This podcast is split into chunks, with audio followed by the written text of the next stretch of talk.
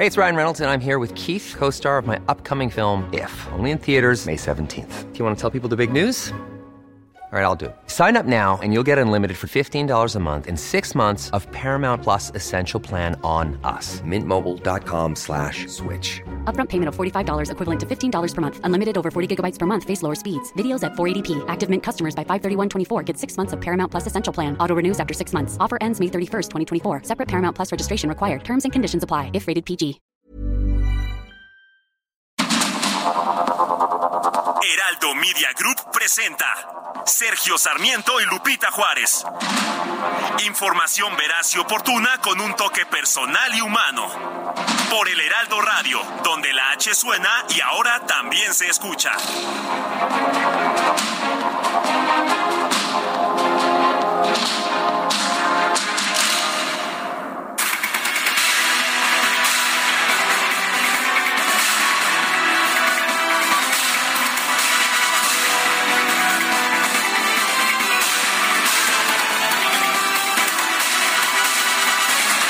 Son las 7 de la mañana con un minuto de este miércoles 19 de abril de 2023. Yo soy Sergio Sarmiento. Quiero darle a usted la más cordial bienvenida a El Heraldo Radio. Lo invito a que nos acompañe a lo largo de las próximas tres horas. Aquí estará usted muy bien informado también podrá pasar un rato agradable ya que pues ya nos conoce usted, nos gusta darle a usted el lado amable de la noticia, siempre y cuando la información lo permita. Guadalupe Juárez, muy buenos días. Hola, ¿qué tal? Qué gusto saludarte, mi querido Sergio Sarmiento. Buenos días para usted, que ya empieza con nosotros una jornada más. ¿Cómo le amaneció? ¿Qué tal lo trató el temblor el día de ayer aquí en la Ciudad de México? Se sintió fuerte en algunas zonas, en otras no tanto. Eh, hay quien solamente sintió un jaloncito. Y bueno, como no solo la alerta sísmica, pues eh, todo el mundo se quedó en su cama en otros lados de la Ciudad de México. Salieron, ya sabe usted, como acostumbramos, pues en pijama, ¿no? A la calle. A ver. Espero que hayas tenido una pijama bonita. Pues fíjate que no, mi querido Sergio. Yo, eh, ya sabes que soy friolenta, Sí. entonces no importa si es primavera, yo traigo mi, mi- mi pijama de invierno. Tu oso. Tu oso. Pero ¿qué crees? ¿Qué? Pues eh, eh, resulta que grito, está temblando. Y me dice mi esposo, no, no está temblando, no está sonando la alerta sísmica. Yo creo que, pues a lo mejor tú De- te mareaste. debiste haber dicho, tenemos sismo. Y tenemos sismo.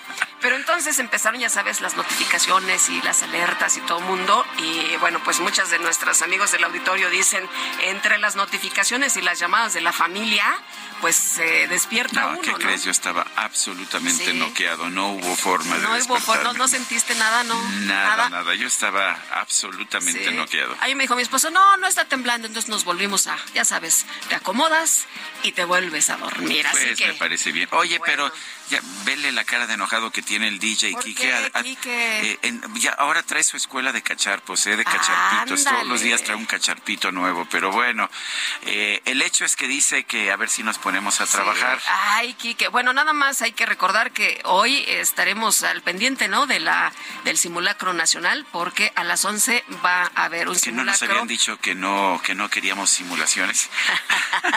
este es otro tipo de, de acción y más bueno. nos vale estar pendientes. Bueno, pues vamos, vamos al resumen de la información más importante de este miércoles 19 de abril de 2023. Bueno, ayer por la noche ya nos lo adelantaba Guadalupe Juárez, que estuvo muy al pendiente por razones informativas y para presumir su pijama de oso. Bueno, esta noche se registró un sismo de magnitud 5.1 con epicentro en Petatlán, Guerrero. La jefa de gobierno de la Ciudad de México, Claudia Sheinbaum, aseguró que el temblor tuvo una leve percepción en algunas zonas de la ciudad, por lo que no ameritó la activación de la alerta sísmica. Bueno, hay que eh, señalar que algunas de las personas de nuestro auditorio dicen que en su zona sí se escuchó la alerta. Allá conmigo no, en Guajimalpa por lo menos no la escuchamos. El gobierno capitalino recordó que hoy a las 11 de la mañana se va a realizar el primer simulacro nacional 2023 con el propósito de fomentar la cultura de la protección civil en la población y contribuir con el fortalecimiento de las capacidades de reacción de las unidades internas de seguridad. La Suprema Corte de Justicia declaró inconstitucional el traslado administrativo, presupuestario y operativo de la Guardia Nacional a la Secretaría de la Defensa Nacional. Los ministros Javier Lainez, Luis María Aguilar y Juan Luis González Alcántara coincidieron en que la reforma de 2022 en esta materia representa un fraude a la Constitución. La transferencia que por vía legal y de manera permanente se hace de estas facultades es de hecho una readscripción y técnicamente un fraude a la Constitución. Es importante señalar que esta conclusión es válida aún considerando a la Sedena en su carácter de dependencia de la Administración Pública aspecto que por cierto también se aborda en el proyecto, aclarando puntualmente que no se cuestiona dicha naturaleza jurídica su parte, el ministro Jorge Pardo Rebolledo consideró que la Suprema Corte de Justicia no le corresponde valorar si la incorporación de la Guardia Nacional a la Sedena es acertada o no, sino defender a la Constitución. Sobre esas bases podría existir dentro de las propias Fuerzas Armadas un cuerpo especializado en este sentido para la seguridad pública. Sin embargo, el constituyente permanente no lo decidió así. No dijo que la Guardia Nacional fuera un cuerpo especializado de las Fuerzas Armadas de nuestro país con instrucción y con vocación de seguridad pública.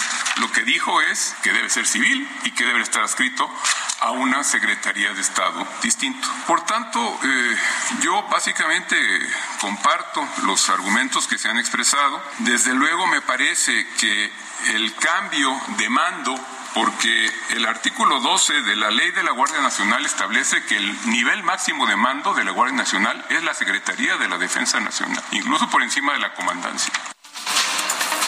Efectivamente tiene razón el, el ministro Pardo porque pues lo que dice el artículo 21 es que la Guardia Nacional debe tener carácter civil y debe estar adscrita a la Secretaría de Seguridad. Eso es lo que dice la Constitución, que se modificó a propósito en este mismo sexenio, en sí, a petición del presidente López Obrador. Efectivamente.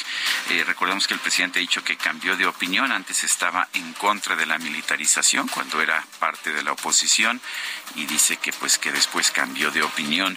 El coordinador de Morena en la Cámara de Diputados, Ignacio Mier, señaló que respeta la decisión de la Suprema Corte, pero que no está de acuerdo con ella. No lo compartimos, pero lo respeto. Nosotros respetamos las atribuciones, estemos de acuerdo o no, sean justas o no para el país, hayan interpuesto el criterio por el bien de la nación sobre el criterio jurídico, lo he dicho siempre. Hay leyes que son eficaces, pero que no son justas. Y en este momento creo que hay que respetarlo, pero que es injusto. Y si una ley no es justa, si una ley no es justa, pues yo no la puedo compartir. El dirigente nacional del PAN, Marco Cortés, calificó la decisión del máximo tribunal de invalidar el traspaso de la Guardia Nacional al ejército como un triunfo ante el autoritarismo. Por su parte, el dirigente nacional de Morena, Mario Delgado, lamentó la decisión de la Suprema Corte y denunció que algunos ministros anteponen los intereses particulares sobre las necesidades del país. Es una mala noticia para nuestro país que el día de hoy la Corte haya votado en ese sentido. Otra vez, yo creo que más que ver por el bien de México, pues estos grupos conservadores quieren hacerle daño a nuestro movimiento, afectar al gobierno del presidente de la República, más que ponerse por encima y ver qué es lo que más le convenía en este país, que a todas luces en este caso era pues tener una Guardia Nacional fuerte y blindada hacia el futuro. Curiosamente ayer eh, ayer circuló mucho la fotografía en que Mario Delgado, el actual presidente nacional de Morena, pues se promovía con un cartelito diciendo no a la militarización. Entonces era parte de los conservadores entonces, ya no. ya no, no, bueno, pues es que depende si se está en el poder o no. Y esto de no a la militarización, pues ya se le olvidó. Pero como dicen en redes sociales, siempre hay un tuit. Oye, y lo que le conviene a este país, yo creo y considero, mi querido Sergio, es respetar la ley, respetar la constitución. Y a mí sí me parece eso de que la ley es la ley, ¿eh? Yo estoy completamente convencido de que la ley debe ser la ley.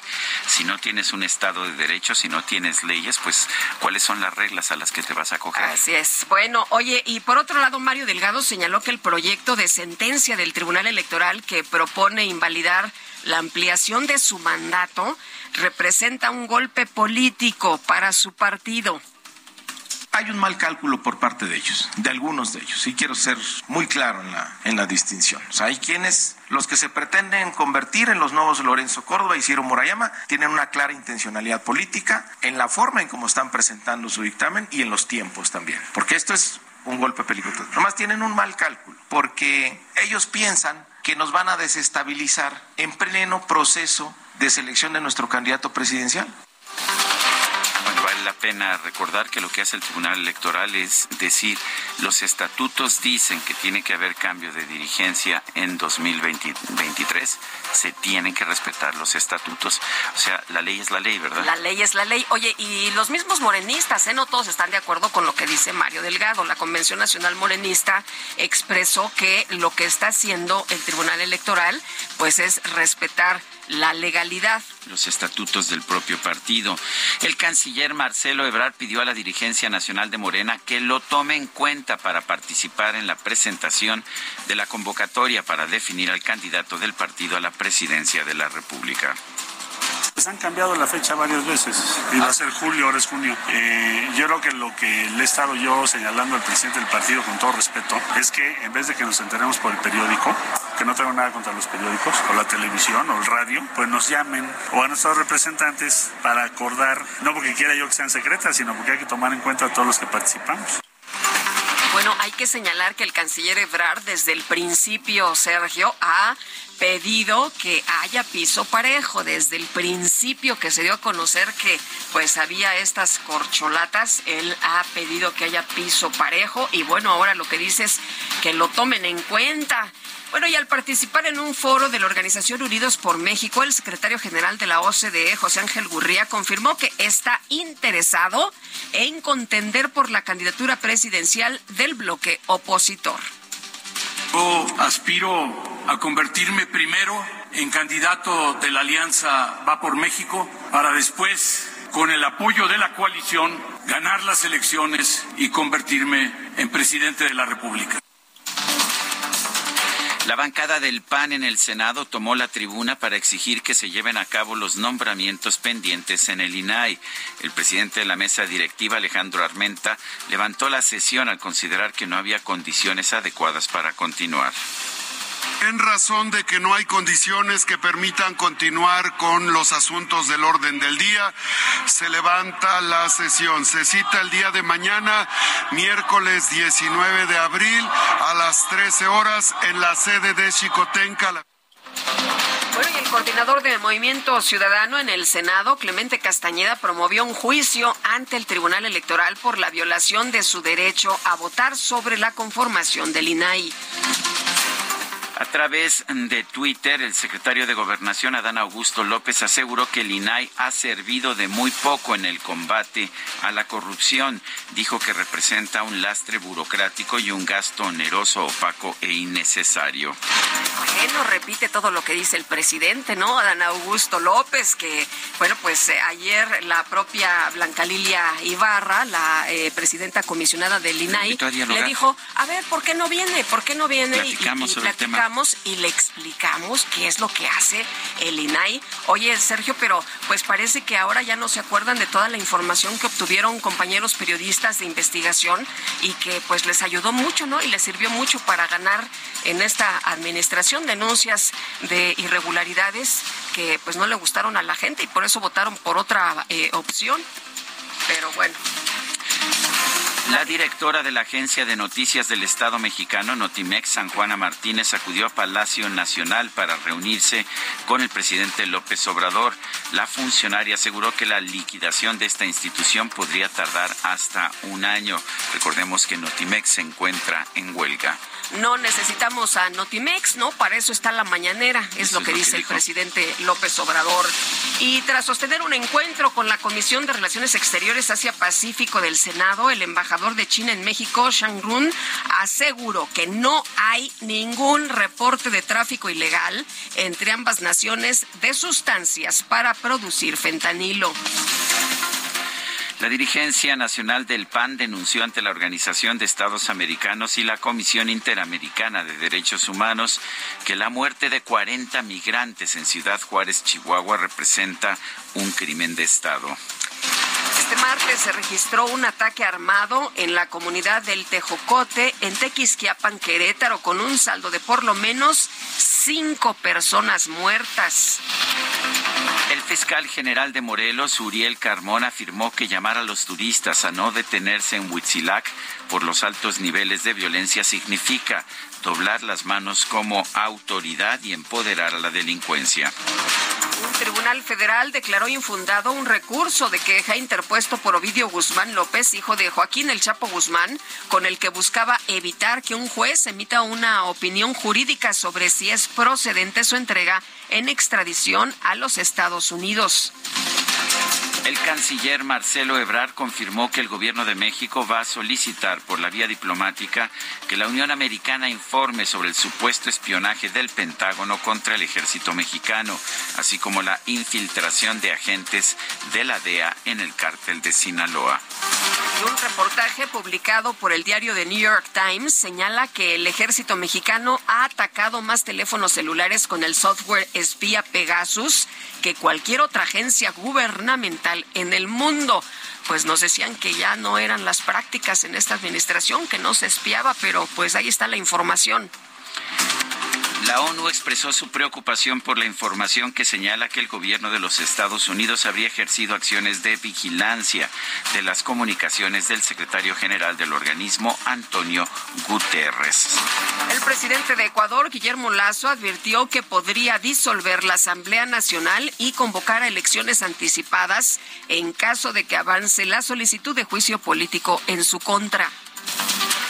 El líder de Corea del Norte, Kim Jong-un, anunció que su país ha completado el desarrollo de su primer satélite de reconocimiento militar y ordenó proceder a su lanzamiento. Bueno, en información de los deportes, el Real Madrid obtuvo su pase en las semifinales de la UEFA Champions League tras imponerse por marcador global de 4-0 sobre el Chelsea. Por otro lado, el AC Milán dejó fuera al Napoli del mexicano Irving El Chucky Lozano por marcador global de 2 a 1. Bueno, ¿y se acuerda usted de las imágenes de Damar Hamlin, este safety de los Bills de Buffalo, que pues que se desplomó durante un partido de fútbol americano y que llevó a la cancelación eh, del encuentro? Bueno, pues resulta que Damar Hamlin se reincorporó ayer a las prácticas voluntarias de los Bills de Buffalo a cuatro meses de haber sufrido este ataque cardíaco. Sí, sí quiere jugar. Hubo quienes dijeron que a su nombre debía prohibirse el fútbol americano resulta que él quiere jugar fútbol americano como tantos, pues como tantos, eh, tantas personas. Son las 7 de la mañana con 17 minutos.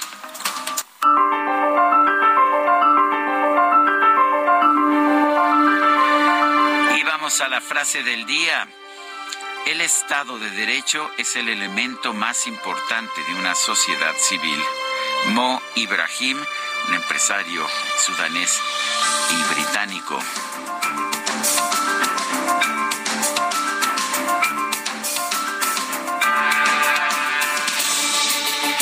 Bueno, vamos ahora a las preguntas. Ya sabe usted que somos medio preguntones, pero ¿qué cree usted? A la gente que, nos escucha le gusta responder a las preguntas. La pregunta de ayer fue la siguiente. ¿Debe la Sedena seguir a cargo de la Guardia Nacional? Sí nos respondió 6.3%, no 92%, no sabemos 1.7%. Recibimos 2.908 participaciones. La que sigue, por favor. Bueno, y no deja de presionarme el DJ Quique, quiere que nos vayamos rapidito, pero no te preocupes, Quique, ya coloqué en mi cuenta personal de Twitter, arroba Sergio Sarmiento, esta mañana la siguiente pregunta. ¿Piensa usted que se necesita el INAI para garantizar la transparencia sobre la información gubernamental? Nos dice que sí el 95.3%, que no el 3.7%, quién sabe, 1%. En 53 minutos llevamos acumulados 2.488 votos. Las destacadas de El Heraldo de México.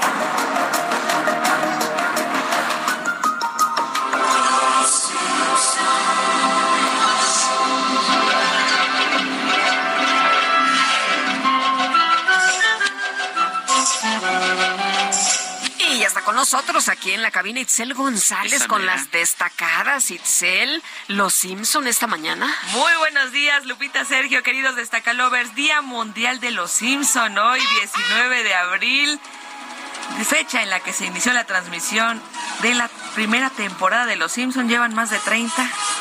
Guste o no guste. Exitirijillo. Exactamente, cultura general. A nuestro ingeniero le gusta, es su caricatura favorita, que nuestro ingeniero ya se fue de vacaciones. Ah, qué rico. Pero Es que estuvo trabajando las dos semanas de vacaciones, entonces ya le tocaba. no, no somos iguales, Bueno, y ¿verdad? estuvo como tres meses de incapacidad. Pero ya le toca eh, reposar el descanso. Ah, me parece bien. Descansa, vacacionar el descanso a nuestro ingeniero. Un saludo, no creo que nos esté escuchando, pero le vamos a mandar este audio hasta sus vacaciones. No sé dónde se fue, pero hasta allá le vamos a mandar este audio. Mucha información este miércoles, Sergio Lupita, 19 de abril del 2023. Así que comenzamos con las destacadas del Heraldo de México. En primera plana, anula transferencia, corte regresa Guardia Nacional a la Secretaría de Seguridad perdón, SSPC.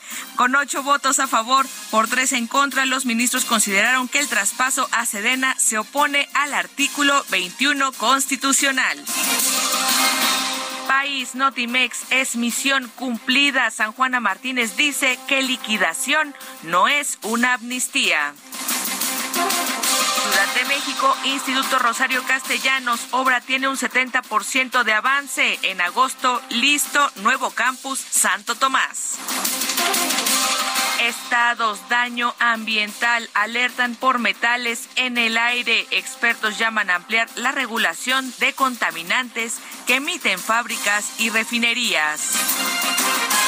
Orbe, 10 años en el poder, Maduro refuerza trasiego. Durante su mandato ha colocado a Venezuela como un centro de distribución de cocaína en el mundo. Así se consolida en el poder. Meta amistoso, primera prueba de fuego, el tricolor de Diego Coca se mide a Estados Unidos con el orgullo en juego y acoplándose al sistema. Y finalmente, en mercados, empresas extranjeras advierten demandas en minería. La Canimex observa litigios por cambios en la ley del sector. La verdad es que no lo sentí. ¿No Yo sentiste el temblor? Ya estaba A durmiéndome. gusto. Pero hoy prevenidos para el simulacro a las 11 de la a mañana. las 11, hay que estar atentos. Gracias, Itzel. Hasta mañana. Todo es un, simil- un simulacro con Itzel González, pero bueno, así son las cosas. Pero escucha, Guadalupe, a ver si te gusta. que tenga un toque especial, que sea como es, un aspecto tan normal, que a veces ni la ves, que no sea un huracán, que nunca eclipse al sol, un aroma familiar, que sea casi miel, que sea tanto amor, que escribo en un cartel.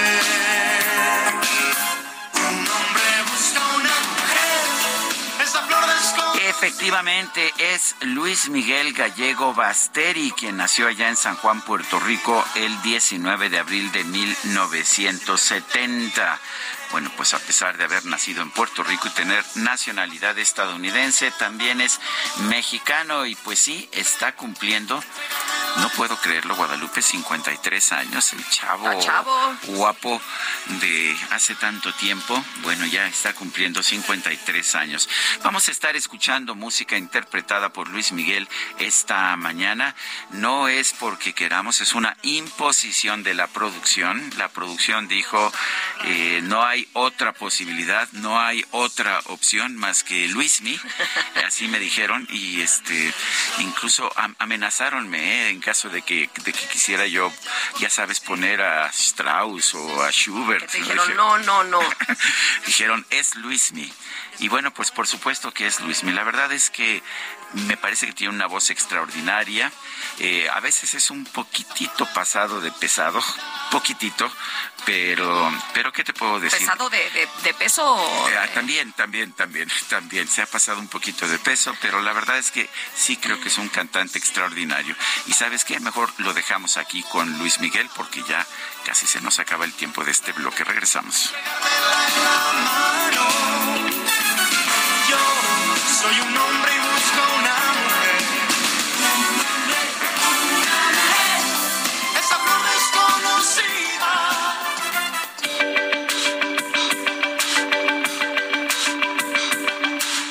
Sarmiento y Lupita Juárez quieren conocer tu opinión, tus comentarios o simplemente envía un saludo para hacer más cálida esta mañana.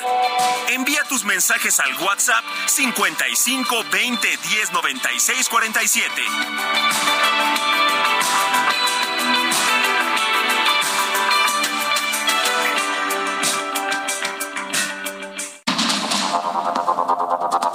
Continuamos con Sergio Sarmiento y Lupita Juárez por el Heraldo Radio.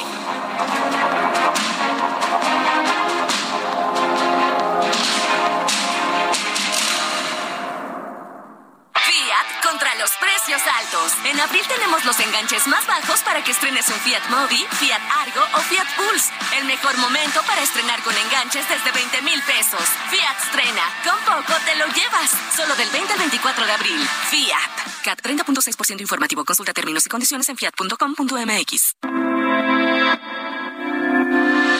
Un día como hoy, en 1998, falleció el poeta, ensayista y diplomático mexicano Octavio Paz a los 84 años. Murió en la casa de Alvarado, ubicada en la calle Francisco Sosa del barrio de Santa Catarina, Coyoacán, en la Ciudad de México. Para recordarlo a 25 años de su muerte, aquí van siete cosas que tal vez no conocías de Octavio Paz. Se le considera uno de los más influyentes autores del siglo XX y uno de los más grandes poetas de todos los tiempos. Fue embajador de México en Japón y en la India. En 1954, Paz tuvo una participación muy estrecha en la fundación de la Revista Mexicana de Literatura, influenciada políticamente por la idea de la llamada Tercera Vía, que significaba ni con la izquierda ni con la derecha. Contribuyó en la Revista Mexicana de Literatura y en El Corno Emplumado. En 1968 estaba en Nueva Delhi cuando tuvo lugar la masacre de Tlatelolco el 2 de octubre. En señal de protesta contra estos lamentables sucesos que empañaron la celebración de los Juegos Olímpicos, renunció a su cargo de embajador, dejando patentes sus diferencias con el gobierno de Gustavo Díaz Ordaz, y fue el único que se atrevió a hacerlo. Obtuvo el Premio Nobel de Literatura en 1990 y el Premio Cervantes en 1981. Obras como Piedra de Sol, Blanco o Pasado en Claro, lo perfilaron en un maestro de la poesía en donde experimentó entre narrativa y lírica. Amar es combatir. Si dos se besan, el mundo cambia.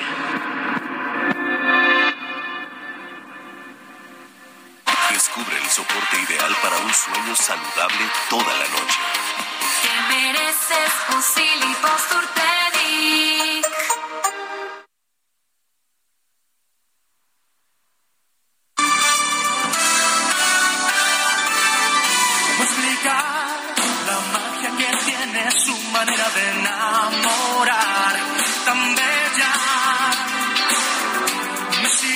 su calor, su forma de caminar sensual hacia mí.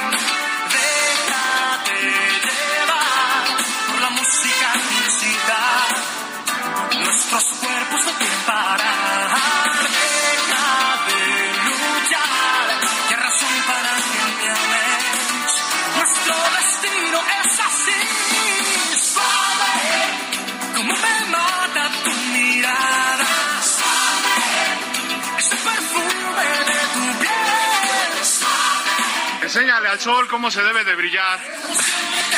A ver, Lupita.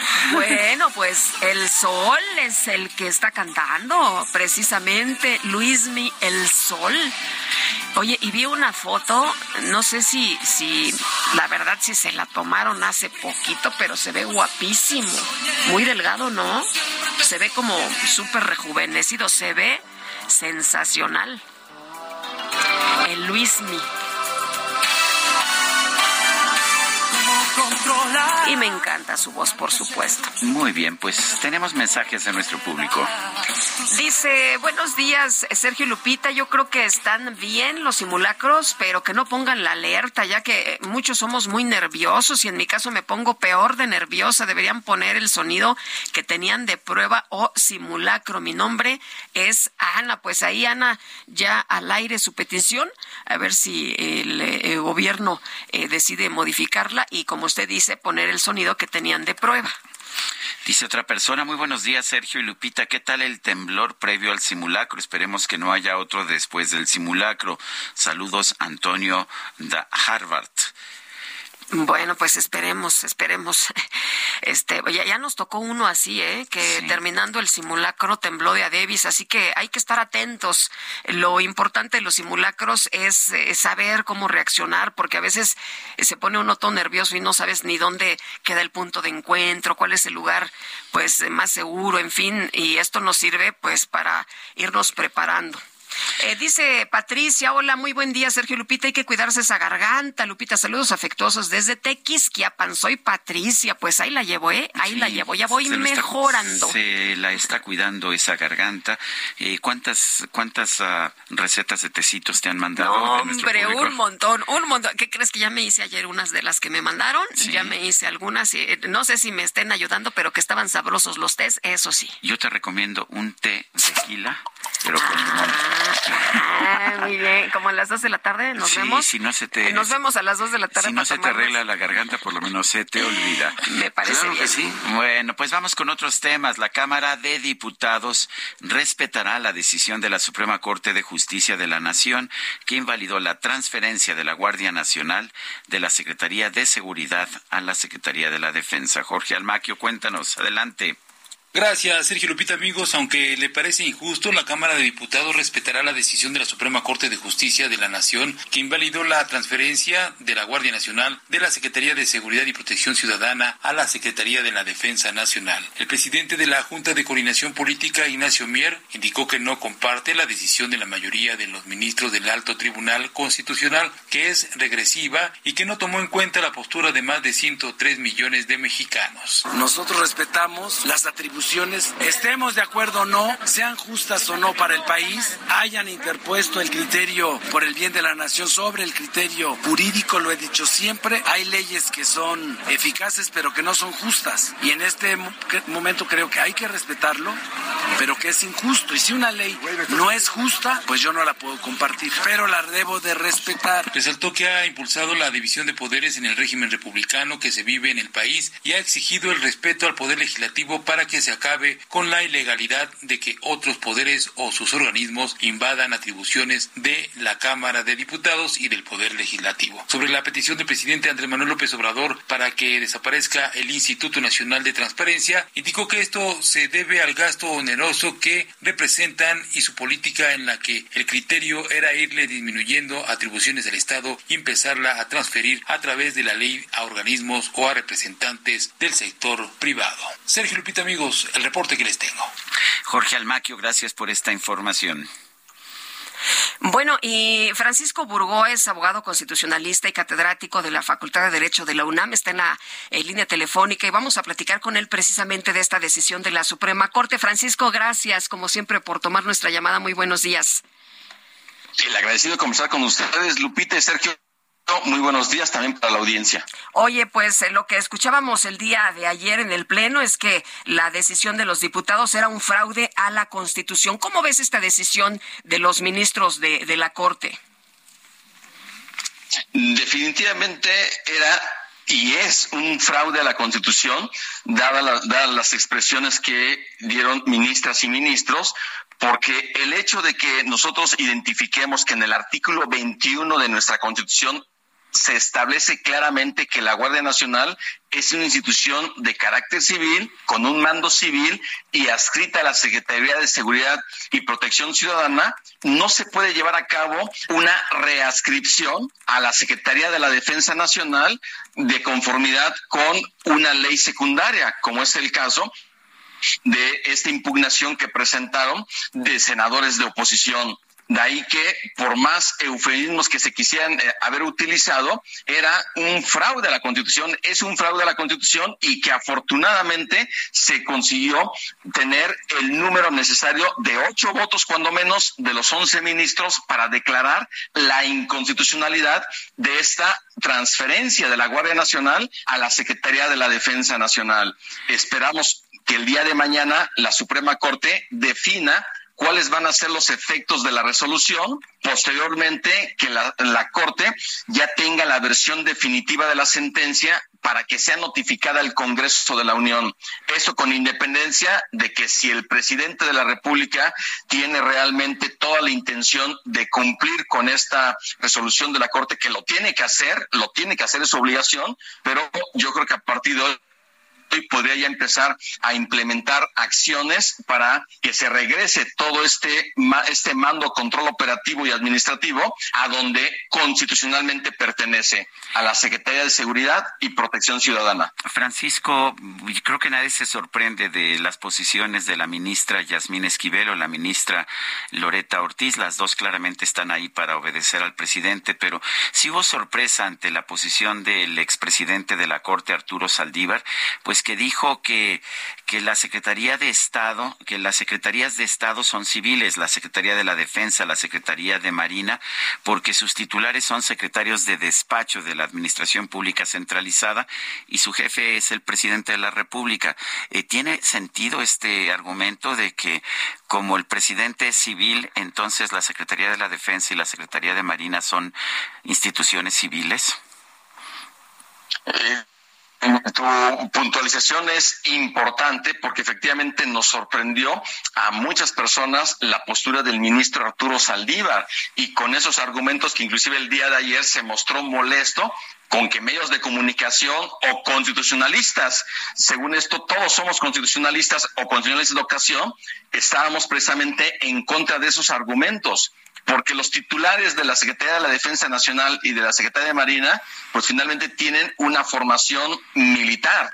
Y el hecho de que formen parte de la Administración Pública Federal no se pueden considerar técnicamente como lo menciona el ministro Arturo Saldívar, en donde, por supuesto, yo no comparto su postura, porque los titulares de defensa y de marina tienen una formación totalmente distinta a lo que son precisamente los demás titulares de las secretarías de Estado. Ese argumento me parece que es más fue más con el propósito de defender esta política de seguridad de la Guardia Nacional bajo la ascripción de la Defensa Nacional, aunque técnicamente es un fraude a la Constitución como se quiso manejar esta reascripción.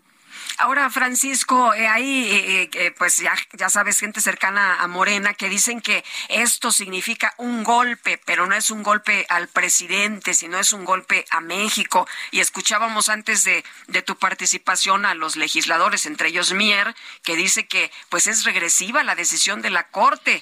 Em, pero tú, ¿tú cómo ves estos, estos señalamientos, estas aseveraciones?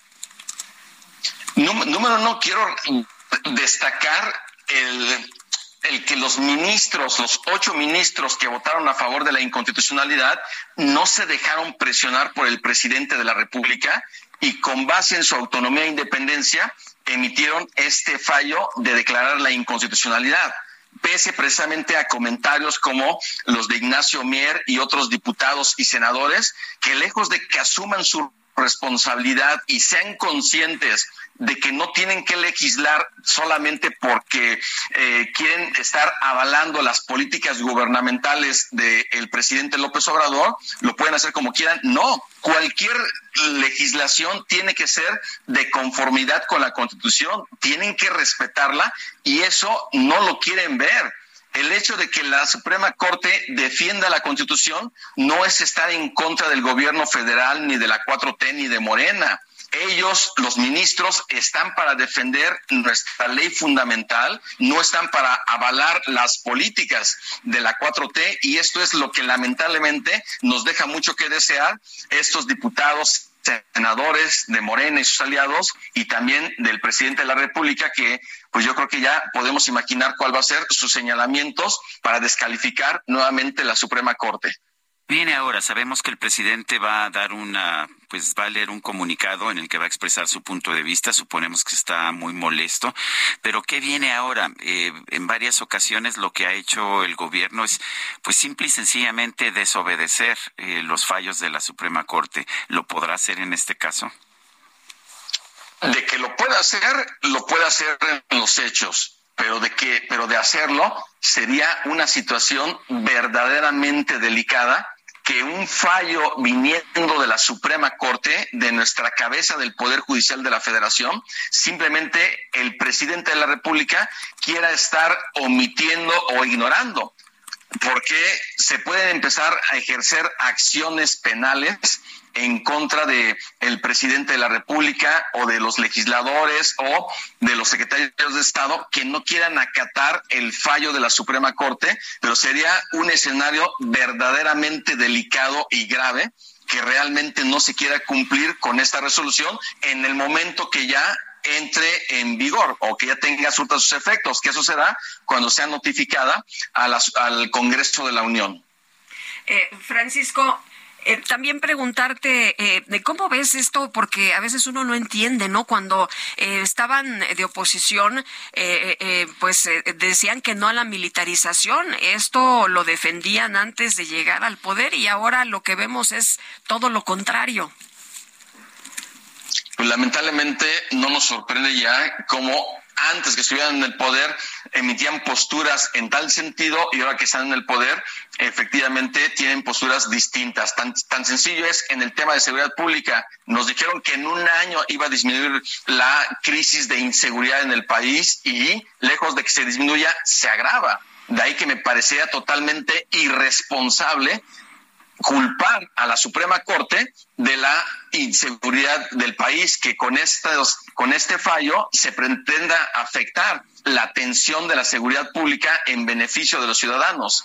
Y esto, digamos, es parte de esta falta de ética y de responsabilidad de los altos servidores públicos, empezando por el presidente, al igual que legisladores que no quieren asumir sus responsabilidades y más en este caso del legislar y sobre todo en temas de políticas de seguridad, como es el cumplimiento de la Estrategia Nacional de Seguridad Pública.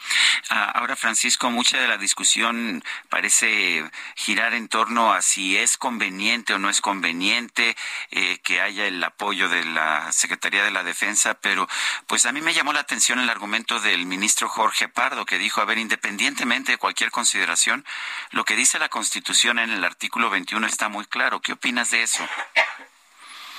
Que tiene toda la razón el ministro Pablo Rebolledo, porque no se trata simplemente de, o sea, número uno, yo creo que todos, absolutamente todos, estamos conscientes de que se necesita fortalecer y recuperar la seguridad pública en el país pero cualquier acción que se pretenda llevar a cabo para regresarnos esta seguridad hacia todas las ciudadanas y ciudadanos tiene que ser con base en el respeto del marco constitucional. Porque no por el solo hecho de que se pueda cumplir con una exigencia, simplemente se puede ignorar la Constitución. Esto de ninguna manera. Pues Francisco, apreciamos mucho que puedas platicar con nosotros. Muy buenos días. Al contrario, Lupita, Sergio, muy buenos días también para la audiencia. Muy bien, durante la sesión de ayer el PAN en el Senado tomó la tribuna para exigir que la Cámara lleve a cabo los nombramientos pendientes en el INAI.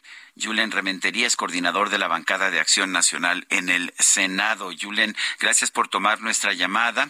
Eh, cuéntanos sobre esta, pues esta protesta, esta toma de la tribuna que llevaron a cabo los senadores del PAN. Buenos días, Sergio Lupita. Muy buenos, días, a todos. ¿qué tal? Mucho saludarles. Miren, la verdad, Sergio Lupita, lo que se trataba era de exigir que ayer mismo subiéramos a votación un dictamen que ya no debe tardar, que ya no tendría ninguna razón de ser estuviera pues sin votarse, porque es un dictamen que ha sido aprobado por las comisiones de todos los partidos y la verdad de las cosas que lo único que hace falta es subirlo al pleno para votarlo. Es el caso que llevamos ya al día de hoy 19 días en donde en este país no se puede garantizar el acceso a la información porque el INAI no funciona y no funciona porque Morena y sus partidos aliados no han querido llevar a cabo la votación para elegir a los comisionados. Eso es todo y lo que ayer pedíamos era eso. Consecuentemente, cuando no se da esta posibilidad de traer a la mesa directiva el dictamen de subirlo, pues pues simplemente lo que decidimos es no movernos de ahí hasta que no lo hicieran. Eso pues fue considerado como la toma de la tribuna y bueno, suspendieron ellos la sesión en lugar de haber traído el dictamen, votarlo y bueno, continuar con los asuntos de la sesión. Lamentamos mucho esto que está pasando porque lo que está sucediendo es que no están afectando al PAN, no están afectando a la oposición, están afectando al país, están afectando a los ciudadanos que tienen derecho a estar informados y por supuesto se están beneficiando en este mundo ideal que describió el presidente, según el dicho de uno de sus funcionarios, al no tener el INAI, al no tener que transparentar nada, al vivir pues en el mundo opaco como el que se está viviendo en estos momentos. Donde si no fuera por el INAI no tendríamos asuntos conocidos como el de Segalmex, como muchos otros. Eh, eh, ayer escuché que, que les gritaban a ustedes, es que ustedes son unos hipócritas, hay pendientes nombramientos y ustedes no los aprueban. Eso no es así, porque a ver, yo reto a cualquiera que lo que lo diga así, pues a que los traigan a la mesa y que los aprobemos. Hay nombramientos, sí, sí hay nombramientos pendientes, pero porque justo ellos no han tenido el acuerdo. Hay que decir, Sergio Lupita, que ellos tienen dentro de la bancada de Morena fuertes diferencias. Entonces ya no hacen un solo bloque compacto, ni siquiera entre ellos mismos se ponen de acuerdo para poder elegir, entre otros, a los magistrados electorales que hacen falta en un montón de salas del país y también a los magistrados electorales de las salas regionales, cinco que hacen falta en el país, y de otros muchos nombramientos en donde se requiere mayoría calificada. Claro que Morena, al estar partido, pues no tiene la posibilidad de con un solo partido opositor lograr esa mayoría calificada. Y por eso esos nombramientos no se dan, pero no es por razón de una imposibilidad o de un impedimento de la oposición, sino es porque dentro de ellos mismos tienen diferencias con este pues duelo que tienen entre los distintos precandidatos que tienen en Morena para la presidencia de la República, en donde claramente hay grupos muy marcados, muy señalados también en el bloque de ellos ahí en el Senado, y esto ha impedido que se logre, o sea que es mentira lo que se dijo respecto a que nosotros no lo queremos hacer, y en todo caso que los traigan, pero lo que sí podemos hacer, lo que ya ellos votaron y lo que nosotros estamos demandando es que se vote y se vote ya a un derecho que es constitucional y una obligación que ya tenemos judicial por parte de una juez en dos ocasiones, que es el tema del INAI, y es lo que quisiéramos hacer ya.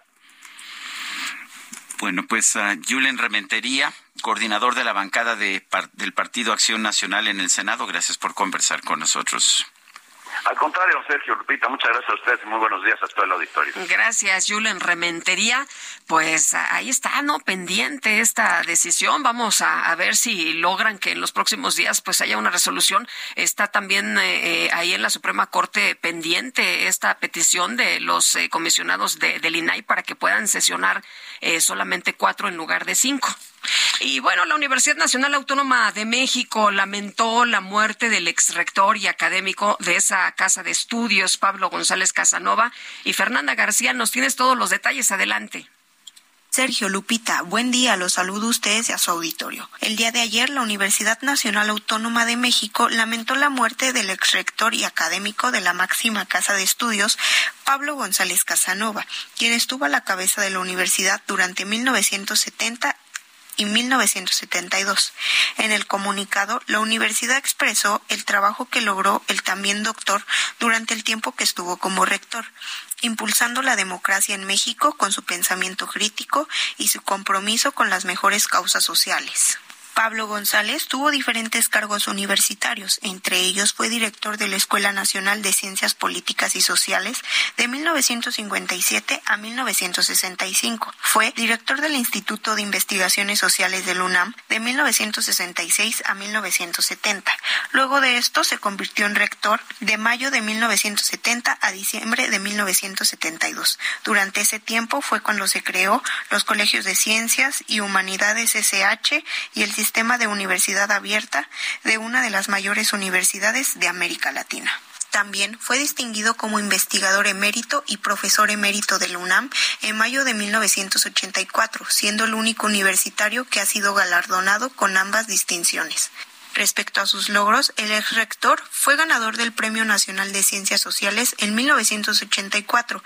En mayo de 1985 se le otorgó el título de doctor honoris causa por la Universidad Autónoma de Sinaloa. Fue pionero en la investigación de la democracia mexicana, ya que en esos momentos el tema no era tan estudiado. Esos trabajos se volvieron un clásico de las ciencias sociales y ahora se usan frecuentemente en las universidades. Hasta aquí la información.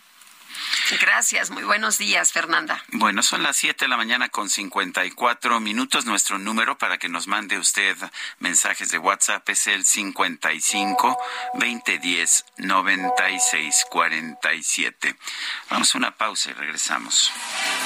¿Cómo transportas el placer? Amor sin prisa, como siempre te soñé, como siempre te soñé.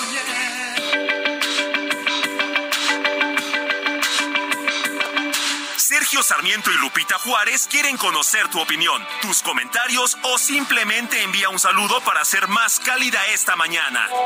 Envía tus mensajes al WhatsApp 55 20 10 96 47.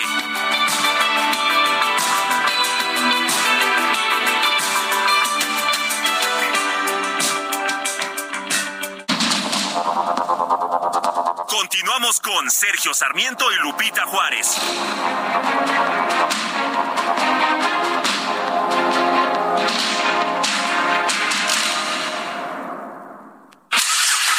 ¿Viajas por carretera?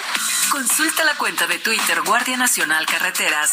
En arroba gn-carreteras podrás revisar en tiempo real si hay accidentes o bloqueos, así como las condiciones del tránsito vehicular en las carreteras federales. Esta información evitará que te quedes atrapado y te ofrecerá posibles alternativas para completar tus viajes. Consulta arroba gn-carreteras y viaja seguro por las carreteras federales del país. Heraldo Media Group. Fiat contra los precios altos. En abril tenemos los enganches más bajos para que estrenes un Fiat Mobi, Fiat Argo o Fiat Pulse. El mejor momento para estrenar con enganches desde 20 mil pesos. Fiat estrena. Con poco te lo llevas. Solo del 20 al 24 de abril. Fiat. CAT 30.6% informativo. Consulta términos y condiciones en fiat.com.mx. Usted es la culpable de todas mis angustias y todos mis quebrantos. Usted llenó mi vida de dulces inquietudes y amargos desencantos. Su amor es como un grito que llevo aquí en mi alma y aquí en mi corazón.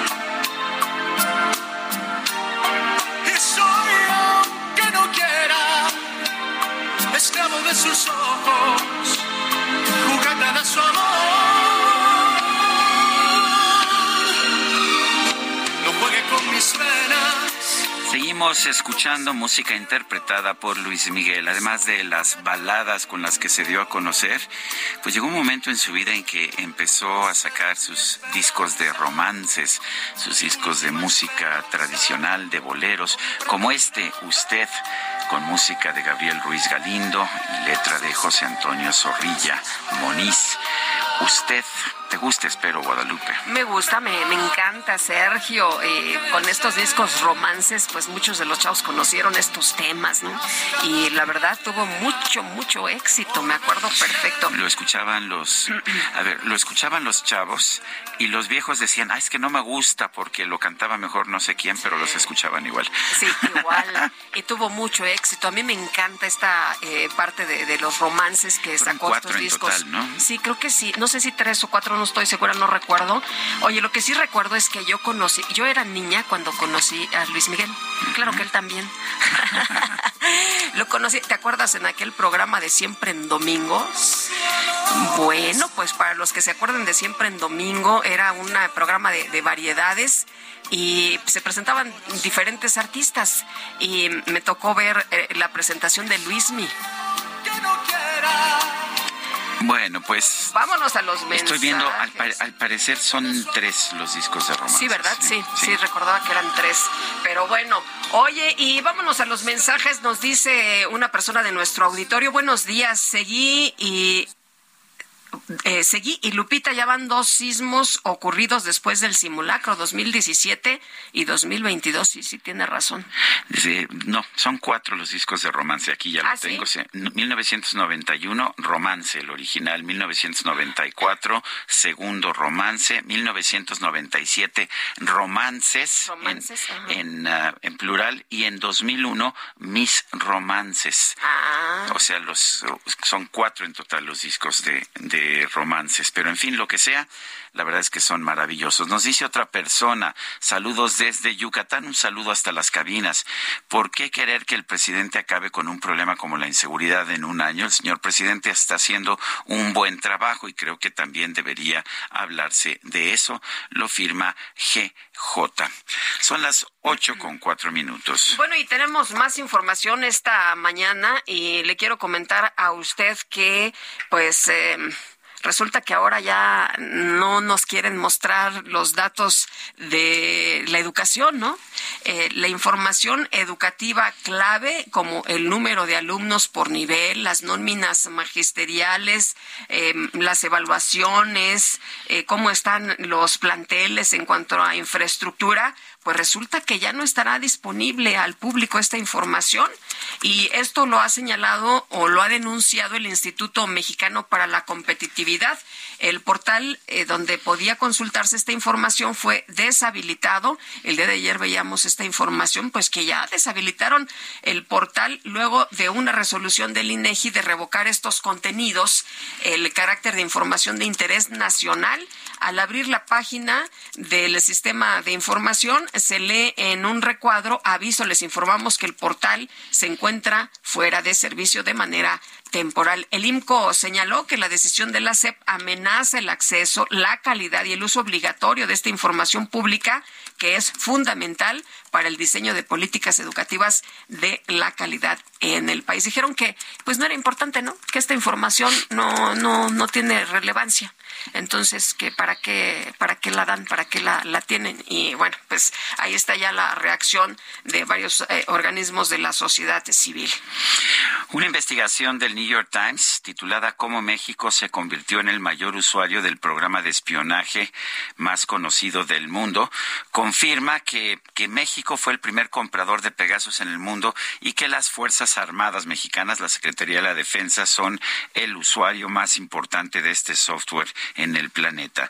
Santiago Aguirre es director del Centro de Derechos Humanos, Miguel Agustín Pro Juárez, el Centro Pro DH, y lo tenemos en la línea telefónica. Santiago, gracias por tomar nuestra llamada. Eh, el presidente de la República se queja del espionaje de, del Pentágono eh, que se está llevando a cabo en las organizaciones criminales eh, del cártel de Sinaloa, por ejemplo, en el noroeste de México, pero pues resulta, según este reportaje, que pues aquí también se espía y de hecho se espía se espía muchísimo. Eh, la Secretaría de la Defensa sería la principal usuaria del, del Pegasus. ¿Qué opinas, Santiago? Muy buen día, Sergio. Muy buen día, Lupita, y a todo el auditorio. Muchas gracias por el espacio.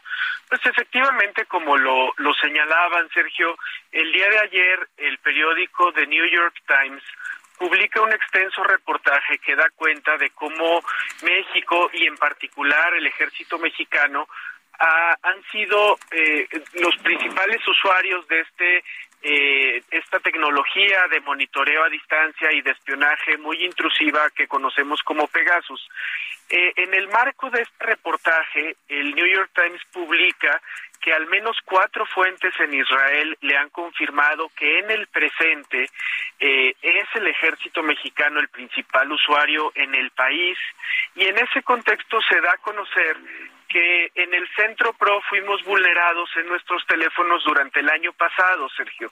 En dos ocasiones en el caso de mi teléfono y en tres ocasiones en el caso del teléfono de mi colega María Luisa Aguilar, que coordina el trabajo internacional.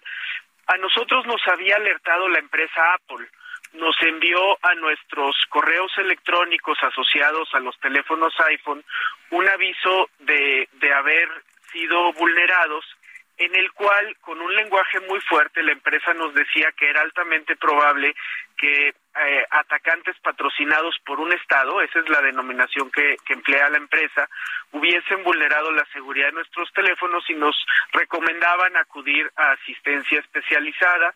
Eh, nosotros lo hicimos y recientemente eh, Citizen Lab, que es una institución científica de la Universidad de Toronto en Canadá, nos confirmó estas vulneraciones a lo largo de 2022. Eh, a nosotros nos parece, eh, Sergio Lupita, que los indicios eh, indican que, que muy probablemente es el ejército quien está haciendo un uso abusivo de estas tecnologías, que son desde luego tecnologías que pueden ser muy útiles para perseguir a la criminalidad organizada, pero que cuando están en manos de instituciones que no rinden cuentas y que son opacas, fácilmente pueden prestarse abusos. Santiago, lo que que nos han dicho en este gobierno y el propio presidente Andrés Manuel López Obrador es que ya no se espía en este gobierno, que ya no les interesa espiar como se hacía en eh, administraciones anteriores, eh, que estas prácticas eran terribles y que ellos fueron víctimas y que ellos fueron espiados, pero que esto no ocurre más. Lamentablemente eh, es falsa esa aseveración, la, promesa de que ya no se iba a espiar es otra de las promesas incumplidas en esta administración.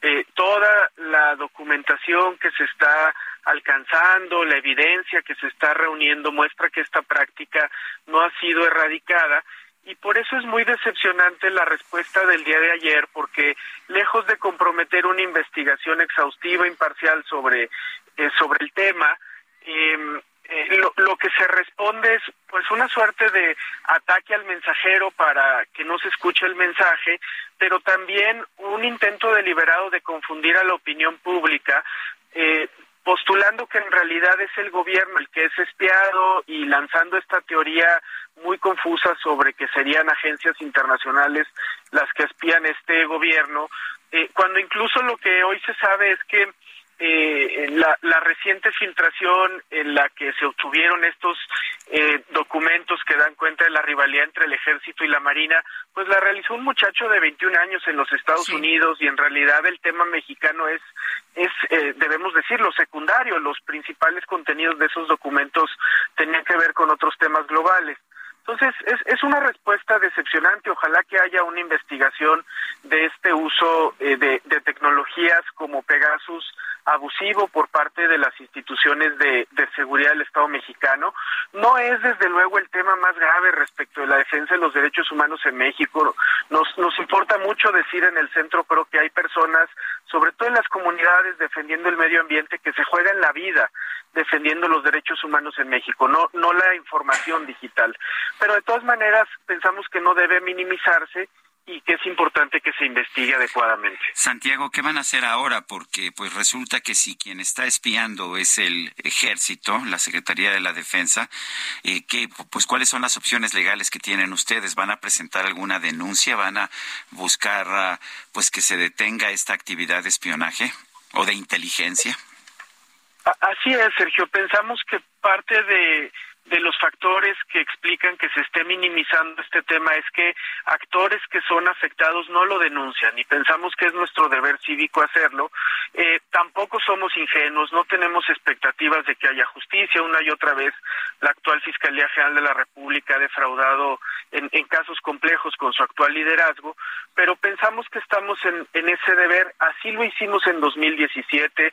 Nosotros somos denunciantes eh, de, del uso de Pegasus en la Peña Nieto, las sábanas telefónicas de mi teléfono fueron requeridas, yo comparecí ante las instituciones personalmente, lo, lo volveremos a hacer sin mucha expectativa, pero también estamos optimistas, eh, Sergio Lupita, porque en el tema de Pegasus es muy notable lo que se ha avanzado en el conocimiento de cómo funciona este esquema en los últimos cinco años.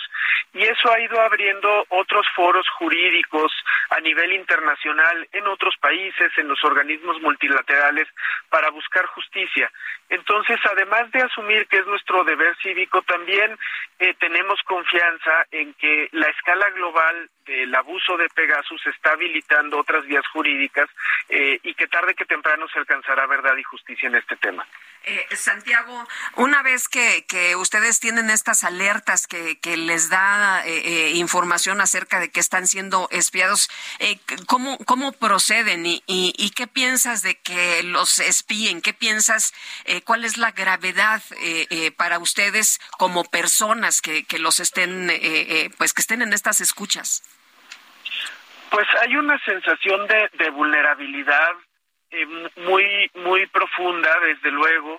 Eh, nosotros trabajamos cotidianamente con periodistas que confían en nosotros y a quienes les confiamos información, con víctimas sobre todo que nos confían eh, su, su información. No tenemos nada que ocultar, nuestro trabajo siempre ha sido público y sobre la mesa. Eh, podemos desde luego eh, discrepar en algunos temas, en otros compartir opinión, pero nunca hemos hecho algo que requiera hacerse de manera oculta o, clandestina. Eh, nos, nos, nos hace sentir vulnerados, desde luego algunos de nosotros tenemos eh, familia y, y la sola posibilidad de, quedar expuestos en temas eh, familiares que no tendrían que ser del conocimiento público eh, genera una, una sensación de desamparo eh, pero también somos muy muy conscientes, Sergio Lupita, de que el Centro PRO, estando en la Ciudad de México, tiene la posibilidad de acudir a la opinión pública. Eh, estamos muy agradecidos de poder contar esto que pasó en espacios como el de ustedes y esa posición privilegiada eh, nos, nos hace también sentirnos muy responsables de seguir señalando que eh, incluso sabiéndonos vulnerables, no estamos en la posición de absoluta vulnerabilidad que sí les vemos, eh, que les digo a, mis compañeros jesuitas que fueron asesinados en, en Cerocahui, a los defensores de medio ambiente de Michoacán, en fin, a tantos otros defensores y defensoras de derechos humanos cuyos casos en donde se están jugando la vida no alcanzan a tener tanta visibilidad pública. Santiago Aguirre, director del Centro de Derechos Humanos Miguel Agustín Pro Juárez, gracias por conversar con nosotros. Al contrario, Sergio Lupita, si, si me permitieran solamente sí. quería señalar que, que justo por la este tema es tan importante lo que ayer resolvió la Suprema Corte respecto de la adscripción de la Guardia Nacional. Eh, es muy importante que se empiecen a restablecer límites sobre esta expansión del protagonismo militar y lo de ayer en la Corte abona eso. Muchas gracias por el espacio. Gracias, buenos días. Bueno, muy buen día. Hasta luego. Está con nosotros aquí en la cabina Laura Rodríguez, vocera de Sileo. Laura, ¿cómo te va? Muy buenos Hola, días, bienvenida. Buenos días, Lupita. Buenos días, Sarmiento. Buenos días. Gracias. ¿Cómo están? Gracias, Bien, Laura. oye, pues nos gusta leer, pero ustedes nos dicen que hay una forma distinta de leer. Definitivamente. El objetivo de Sileo, que es a quien vengo representando, es poder evolucionar nuestro sistema lector. Estamos eh, de acuerdo que nuestra lectura o la lectura es nuestro sistema de aprendizaje actual. Entonces el objetivo es evolucionarlo porque tenemos 200 años de evolución en tecnología y no hemos evolucionado nuestra forma de adquirir conocimiento. A eso se dedica Sileo.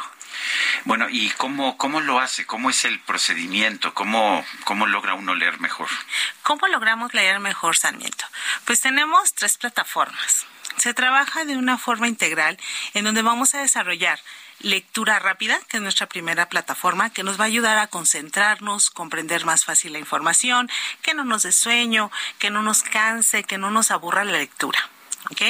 La segunda es aprendizaje acelerado, en donde vamos a trabajar con toda nuestra, nuestra área cognitiva superior y que podamos trabajar con ambiente de aprendizaje, cultura y arte, inteligencia emocional, eh, inteligencias múltiples, que abarca todo lingüística, lógico-matemático, visual espacial, musical corporal, interpersonal, intrapersonal y naturalista.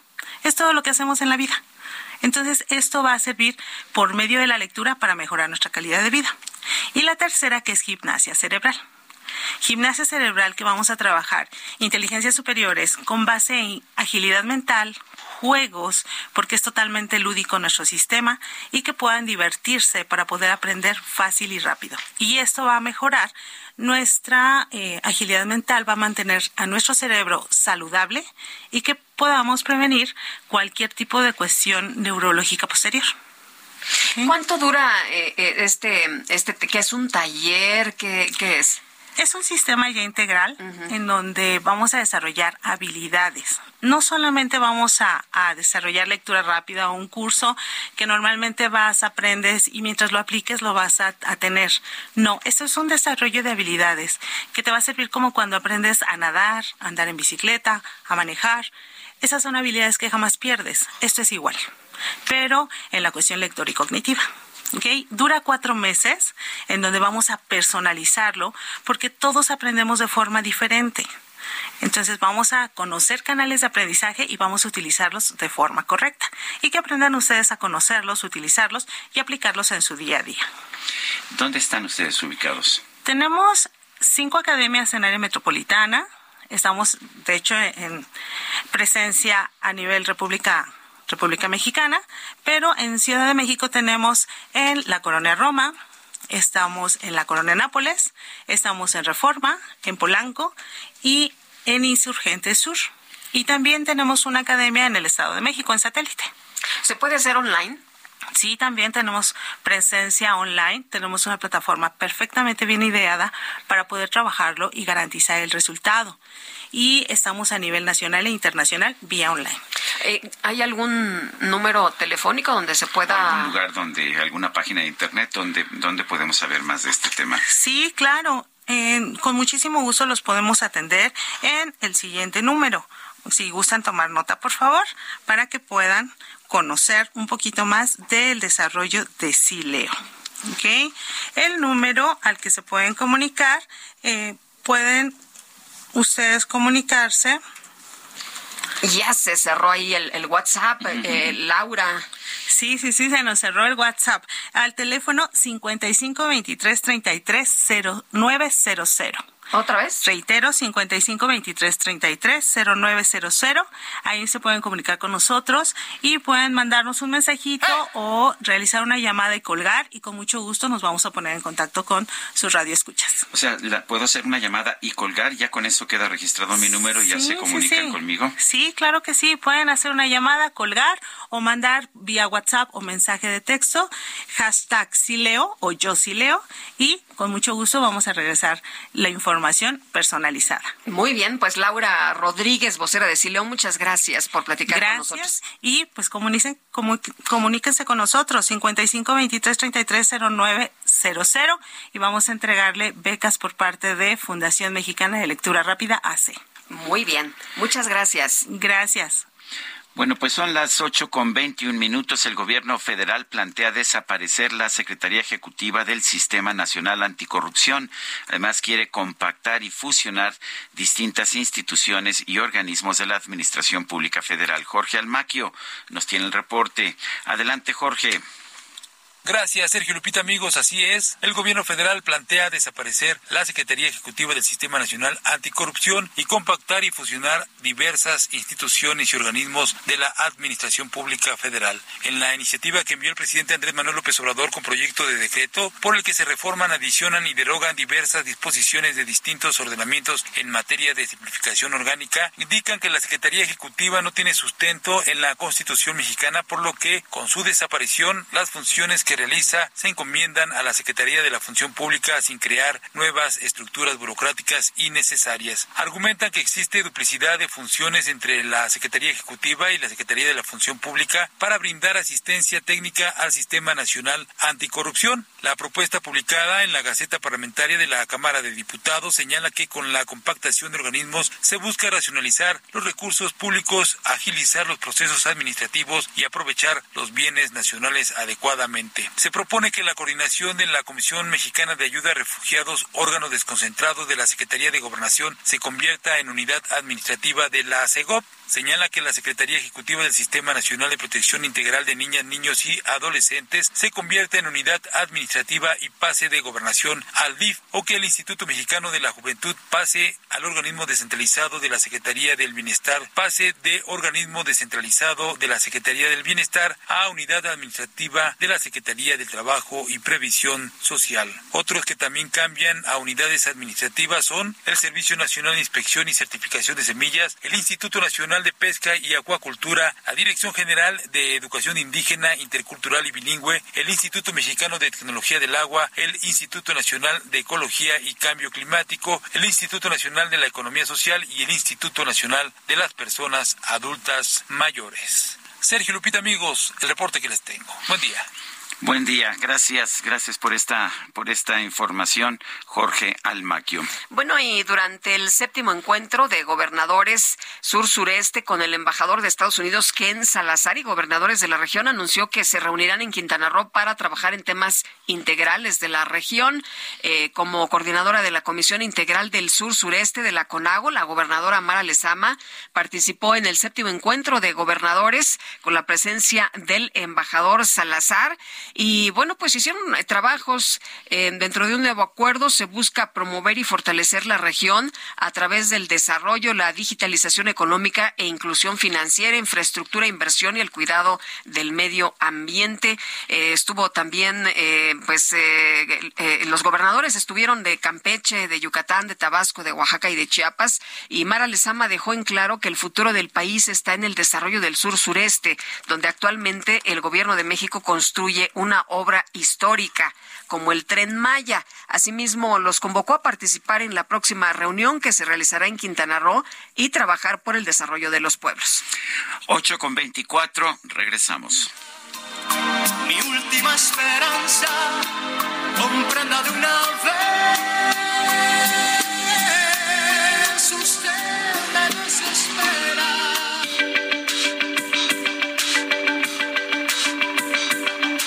Sergio Sarmiento y Lupita Juárez quieren conocer tu opinión, tus comentarios o simplemente envía un saludo para ser más cálida esta mañana. Envía tus mensajes al WhatsApp 55 20 10 96 47.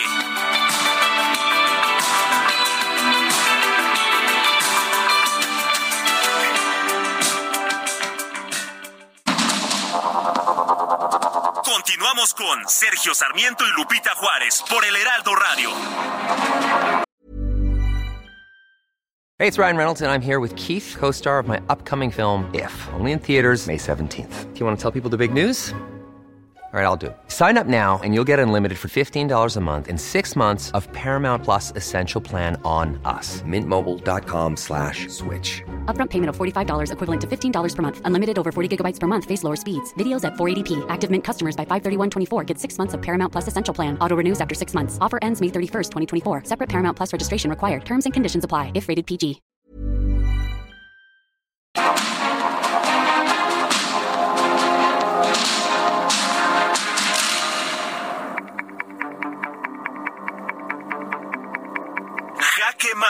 Con Sergio Sarmiento.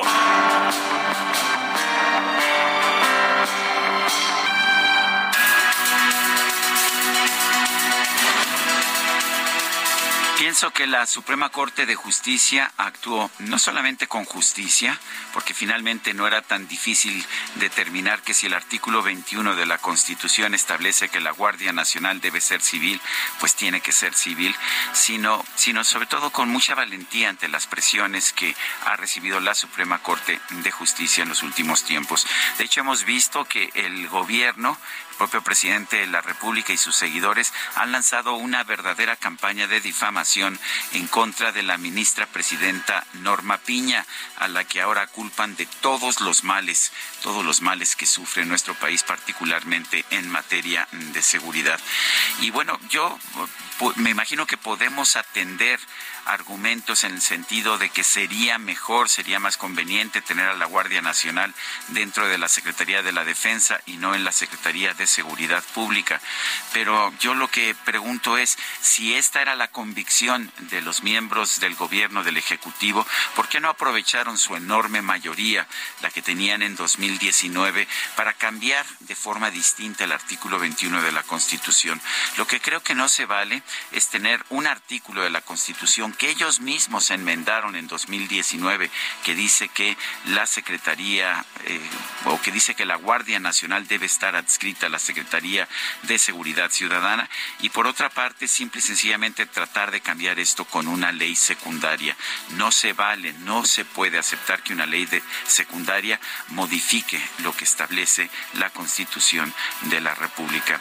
Si lo que querían era que la Guardia Nacional fuera militar, a pesar de que ellos mismos se opusieron a eso durante mucho tiempo, pues había que decirlo, había que hacerlo y no ocultarlo por motivos políticos y después tratar de hacer el cambio de manera soslayada. Creo que la Suprema Corte tomó una decisión muy valiente, pero claramente el presidente de la República y sus seguidores van ahora a lanzarse en contra de la Corte y de la ministra presidenta Norma Piña. Creo que nosotros los ciudadanos tenemos que estar conscientes de lo que pasó y defender la independencia de la Suprema Corte. Yo soy Sergio Sarmiento y lo invito a reflexionar.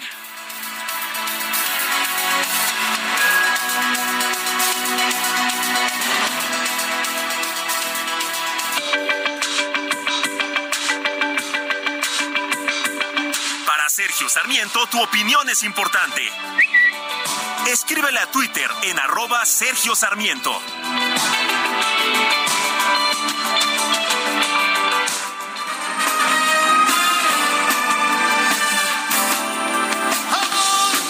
Pasó? Amor, amor. Aquí ando. Nació de ti, nació de mí, de la esperanza.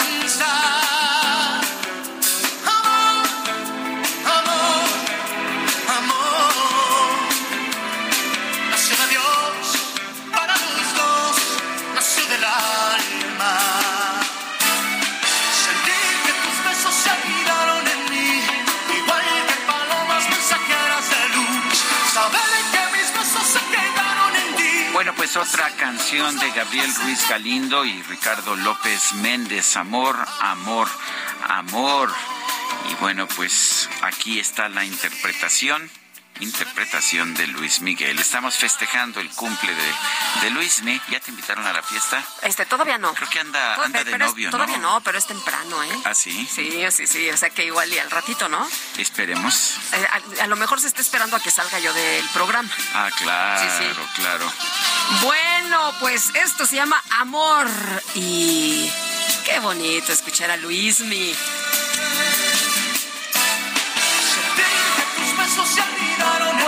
Vámonos a los mensajes. Muy estimados Lupita y Sergio, soy un radioescucha asiduo de su noticiario y aprovecho para felicitarlos por la forma tan agradable que utilizan para darnos las noticias todos los días. Les quiero pedir un favor, si pueden comentarnos en qué canal de televisión abierta podemos ver el debate del día 20 de las candidatas al gobierno del Estado de México, porque no he escuchado en ningún lado que mencionen los canales.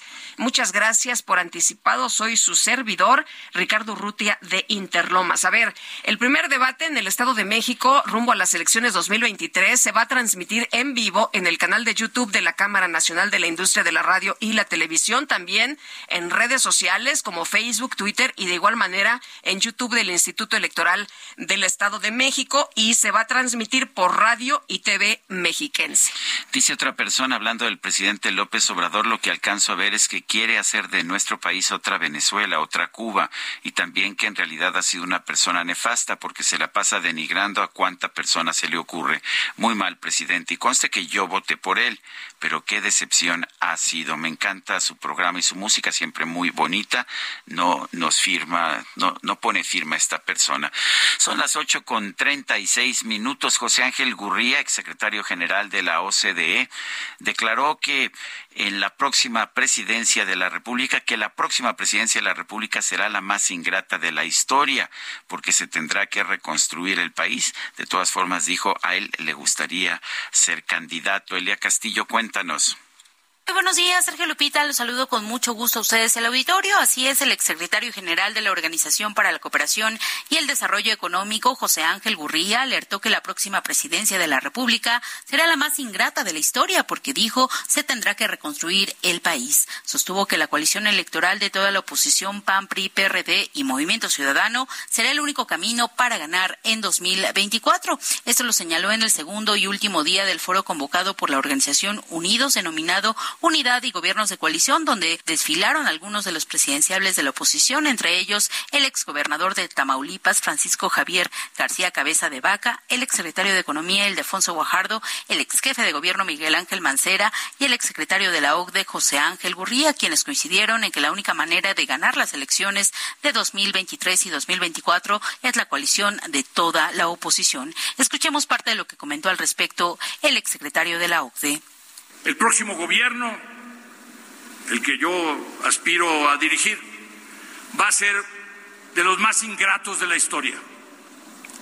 Va a tener que dedicarse de tiempo completo a reconstruir la economía,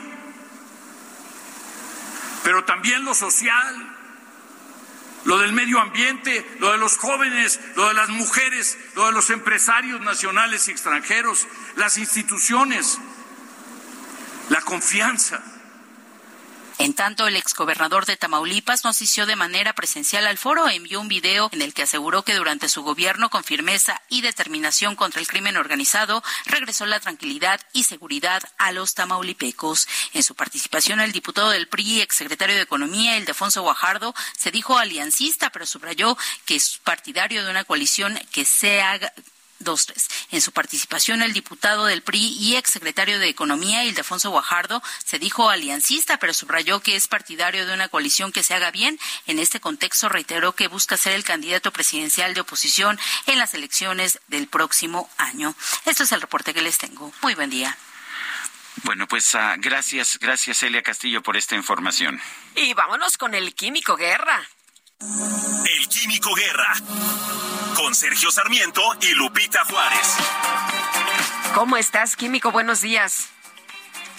Buenos días, Lupita. Sergio, bueno, pues estoy continuando con este análisis que estoy haciendo del agua. Espero que esto contribuya en algo. Lo estoy haciendo muy sintético, pero a profundidad. ¿Cuál es la realidad hídrica en México? Tenemos eh, tres fundamentos que parece que no son importantes, Sergio Lupita. No tienen que ver con el dinero, que siempre es el argumento, es que no tenemos dinero, no tiene que ver con la, el municipio libre y que la federación, etcétera, sino a tres cuestiones, pues prácticamente culturales. Uno, Sergio Lupita, rechazo a usar mecanismos de mercado. O sea, pareciera que el agua, aunque es un bien, ¿verdad?, que necesitamos desde luego para vivir, no está sujeta a oferta y demanda, que es una cuestión mágica, ¿verdad?, que el gobierno debe de llevar el agua a todos lados, a como de lugar, que no falte el agua en las colonias de la Ciudad de México, que las presas no se sequen, etcétera. Pero a final de cuentas es un bien y al no reconocer esta realidad de la oferta y la demanda, pues caemos en simulaciones que impiden que avancemos realmente en un manejo adecuado del agua. Segundo, el rechazo a la participación del sector privado para el tratamiento de aguas. Pareciera que eh, si el agua la maneja el sector privado, se contamina, se hace fea, eh, no puede ser, el agua es pura y debe estar ahí para todos, nos la da Dios, etcétera, no todas esas cosas. Pero la realidad cuando uno observa países que tienen un buen manejo del agua, inclusive países que tienen escasez de la misma, como es Israel, por ejemplo, como son ya algunos países, eh, digamos, en, eh, árabes, en donde con eh, escasez de agua, al tener el, el sector privado el tratamiento de la misma, lo hace en forma eficiente. Por ejemplo, cuando el agua la manejan los privados, no hay fugas. ¿Por qué? Pues porque cobran el agua, entonces eh, definitivamente no, no hay fugas y no tiene que estarse gastando dinero público en esto. Y tercero, las garantías para recuperar las inversiones. Eh, el agua, sí, la da Diosito, ¿no? Como se dice, pero no la entuba, no la clora, no la purifica, no la potabiliza, etcétera. Y esto tiene que hacerse eh, con inversión. Y si el Estado no tiene la capacidad, a pesar de lo que piensen muchas gentes, ¿no? Que el Estado omnipresente y omnipotente puede hacer todo, pues no lo puede hacer porque no lo hace. El día de ayer les comentaba yo a ustedes que 10 millones de mexicanos hoy en día no tienen acceso al agua potable. Si el Estado es omnipresente, si es todopoderoso, ¿Por qué? Pues porque no tiene la capacidad, Sergio Lupita, y aquí se tienen que dar garantías para recuperar las inversiones, porque si no, pues no voy a invertir definitivamente.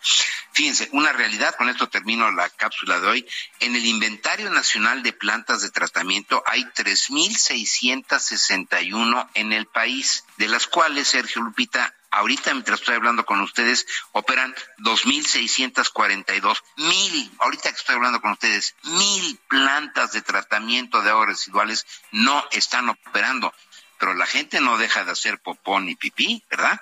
Y entonces, ¿a dónde va a parar eso?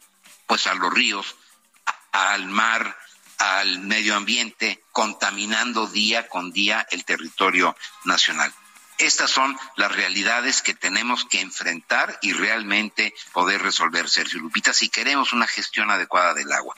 Muy bien, pues tomamos nota. Muchas gracias, Químico. Muy buenos días. Buenos días, Lupita. Buenos días, Sergio. Bueno, y en otros temas, el titular de la Secretaría de Relaciones Exteriores, Marcelo Ebrard, dijo que por la vía diplomática el gobierno mexicano está solicitando a Estados Unidos información relacionada con el supuesto espionaje que el Pentágono ha hecho a las Fuerzas Armadas y la infiltración de la DEA al cártel de Sinaloa. dijo, dijo Marcelo Ebrard que es una obligación de Estados Unidos compartir la información con México o, en su caso, señalar que no es veraz. Esto lo señaló Marcelo Ebrard en una entrevista al finalizar la presentación de un número de WhatsApp para tramitar cita para la obtención o renovación del pasaporte. Marcelo Ebrard evitó pronunciarse sobre si la intervención fue indebida y dijo que la solicitud a Estados Unidos eh, se, se estaba haciendo ayer, por lo que en los próximos días daría a conocer la respuesta. Para no decir ahorita algo que no tenga un basamento específico, es lo que dijo el canciller Marcelo Ebrard señaló que en las reuniones eh, de la delegación de altos funcionarios mexicanos que encabezaron él y la titular de la Secretaría de Seguridad y Protección Ciudadana, Rosa Isela Rodríguez, en Washington la semana pasada no se tocaron estos temas. En relación con las actividades de las agencias estadounidenses en México, dijo que tenemos un reporte mensual de los diferentes agentes no diplomáticos. Para este caso tendremos que ver el detalle para informar a los periodistas. Son las ocho con cuarenta y cuatro minutos. Bueno, pues ayer eh, escuchábamos estas declaraciones del presidente, ¿no? En el mundo de los otros datos dice que no hay problema con el abasto de medicamentos y que se va a dar eh, medicamento de manera gratuita a quien así lo requiera.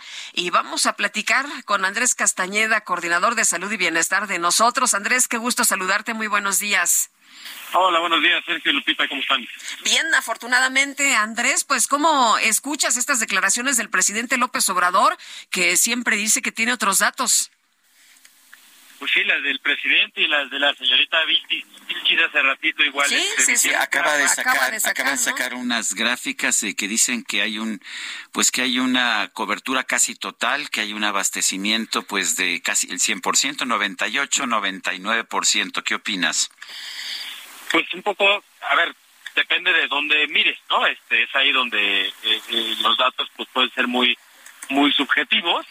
Eh, habla habla por ejemplo la señorita de un 95% de abasto en el IMSS. Eso es un muy mal abasto, ¿no? O sea, un poco para poner en contexto a la, a la población, cuando peor estuvimos en el 2021, llegamos al 89-90% en el IMSS, que eh, un 1%, no hay que tomar en cuenta que en este país se en el sistema público poquito menos de un millón de consultas al día. Entonces, el que un, un por ciento de esas consultas no reciban su medicamento, ya estamos hablando de muchísimas, muchísimas personas que se quedan sin su medicamento. Y aquí tendríamos que verlo en perspectiva. En el 2017-2018 estuvimos entre el 98 y el 99% de abasto. Llegamos a caer desde 2021 al, al 89-90% algunos meses y eh, ahora sí, ahorita andamos entre el 96 97, lo cual por supuesto que es mejor que el 89 90, ha mejorado respecto al 2021, pero todavía seguimos eh, con un rezago de manera muy muy importante y si sumamos el número de recetas que se negaron o que no se surtieron efectivamente, para 2022 estas llegaron a 12 millones. Eh, que más o menos hay 12 millones de personas detrás de estas recetas que no se surtieron, que no se, a las que no se les garantizó su derecho a la salud. Esto cuando hablamos de eh, el INSS, que tiene muy buenos datos y muy buen registro. Pero si nos vamos a las entidades, este, los gobiernos eh, locales, las secretarías de salud estatales, tenemos este, gobiernos como el de Aguascalientes, ¿no? que, que hubo cambio de gobierno y hay un nuevo secretario de salud con muchas ganas de corregir las cosas, pero en la administración anterior, en el 2022, tuvieron un abasto del 33%. Eh, y es una responsabilidad compartida con el gobierno federal, sin duda. Ahora, Andrés, eh, lo que eh, este gobierno hizo desde un primer momento, dijo que había mucha corrupción, dijo que iban a poner en orden todo, y el problema es que pusieron todo, pero patas arriba, ¿no? Porque, por ejemplo, en el tema del el, monopolio, dijeron, ah, no, es que esto es un monopolio y entonces, pues, eh, esto no va a seguir operando, pero el, asunto es que esas empresas compraban a otras empresas, a otras farmacéuticas, y en el caso de los medicamentos para cáncer, pues ahí fue un error terrible, ¿no? ¿Cuántos casos hemos escuchado de niños y personas con cáncer que han perdido la vida porque los medicamentos simple y sencillamente no llegan? Y antes esto no pasaba, aunque nos decían que estaba peor. Sí, sin duda. A ver, lo tenemos bien, documentado, este, con sorpresas de que de que se declare desde el gobierno federal qué pasó, porque literalmente ellos nos han pasado los datos, ¿no? Entonces, eh, son sus datos, literalmente, con los que nosotros trabajamos, y esto sumado a lo que nos reportan las personas en las plataformas cero desabasto.org, con lo que podemos corroborar, ir viendo tendencias. Pero aquí, eh, hay que decirlo, se tomaron malas decisiones, eh, no se comprendió el modelo, no, no hubo una, una, una subestimación de la complejidad ¿no? De, de, la cadena de acceso a los medicamentos y esto tuvo como consecuencia que eh, se desajustara todo el ecosistema eh, del acceso a los medicamentos de modo que los afectados, como siempre termina siendo, son los pacientes, ¿no? Y, y hoy tenemos problemas, seguimos con problemas, mañana tendremos eh, eh una marcha más en donde se entregarán junto con Change.org y varios pacientes eh, una solicitud a la Secretaría de Salud eh, Federal por el persistente desabasto que ha agudizado este año de los medicamentos relacionados con la salud mental y enfermedades neurológicas, que eh, pues tiene a muchas, muchas personas bien preocupadas y sin soluciones. Entonces, creo que tendría que el gobierno federal voltear a ver, reconocer el error y decir, bueno, vamos a resolverlo en conjunto, porque seguir negándolo, seguir minimizándolo, pues nos, no nos va a ayudar en nada. Eh, en el caso de los medicamentos para enfermedades psiquiátricas, ¿qué tanto tiene que ver con la nacionalización del litio? Muchos de estos medicamentos tienen litio. Y en el caso de los analgésicos, eh, me están reportando también una creciente escasez de fentanilo médico. ¿Qué, qué opinas de eso? Eh, a ver, un poco cada medicamento tiene sus particularidades y sus retos, ¿no? Este, desde los precursores, que es de donde vienen, hasta toda la regulación que hay en torno y las decisiones comerciales que pudieran tomar algunas empresas también ante las declaraciones del gobierno, eh, pueden tener impacto. Pero eh, el grueso del, problema de las enfermedades con la salud mental, eh, si nos vamos a la raíz, yo les diría que es que hay una carencia, y esto no es de este gobierno, desde antes, una carencia de una política farmacéutica nacional, que es esto, es una estrategia de cómo vamos a garantizar el acceso a los medicamentos, ¿no? Este, tener una verdadera estrategia en donde se coordinen todos los actores, quiénes las importan, quiénes las producen, quiénes las venden, las distribuyen, eh, las y los pacientes, los profesionales de salud para saber qué se necesita y, y no depender de algunos monopolios que en algunos casos se van dando de manera natural o eh, o digamos donde no tenemos esta soberanía digamos en la en la, en, la producción y en, en, la, y en la distribución de los medicamentos. Y en este caso, un poco lo que pasó es que una empresa que, que incumplió, es decir, no logró garantizar la calidad y la eficacia de sus medicamentos, Psicofarma, que eh, producía pues gran parte de estos medicamentos relacionados con la salud mental, eh, fue inhabilitada, ¿no? Y fue como darnos un balazo en el pie porque nos quedamos sin proveedor, tanto para el sector público, pero también para el sector privado y esa es la principal razón por la que los medicamentos relacionados con la salud mental se han visto afectadas. eh, en el en el caso del fentanilo, eh, pues sí, ahí yo creo que responde más a un aumento en la regulación, ¿no? Es, decir, este, eh, a la hora de importar los medicamentos hay procesos en las aduanas y demás, también decisiones comerciales de quienes venden el producto, decir, bueno, pues si lo van a prohibir, ¿no? Como se han dado estas declaraciones en la, en la, en la mañanera, pues a lo mejor no tiene caso que yo siga importando, ¿no? Este, y voy a mejor cambiar mi modelo de negocio a otras áreas. Eh, y bueno, eh, esto, esto tiene consecuencias. Al final, estas declaraciones tienen consecuencias, se ve afectado el ecosistema y, y, y, al final quienes quienes la pagan, yo creo que eso es lo que tendríamos que reflexionar seriamente, que cuando esto falla, quienes la pagan son las y los pacientes y sobre todo eh, hablando del sistema público, las personas están en mayores condiciones de vulnerabilidad del grupito. Eh, Andrés, ¿qué piensas cuando el presidente dice que em, no, no lo entienden, no lo comprenden, se burlan de él, cuando habla de que tendremos un mejor sistema de salud que el de, el de Dinamarca? Em, la gente se lo compra y le aplauden muchos, pero tú, ¿cómo ves, qué piensas sobre esto? A ver, comparto el deseo profundamente, ¿no? Este, creo que, digamos, quienes nos dedicamos a la salud pública, eh, pues sería nuestro nuestro principal objetivo, ¿no? Y ahí compartimos completamente con el presidente eh, la idea. Yo creo que lo que es para, para nosotros frustrante es que cuando se dan estas declaraciones esperaríamos ver acciones consecuentes para llegar ahí.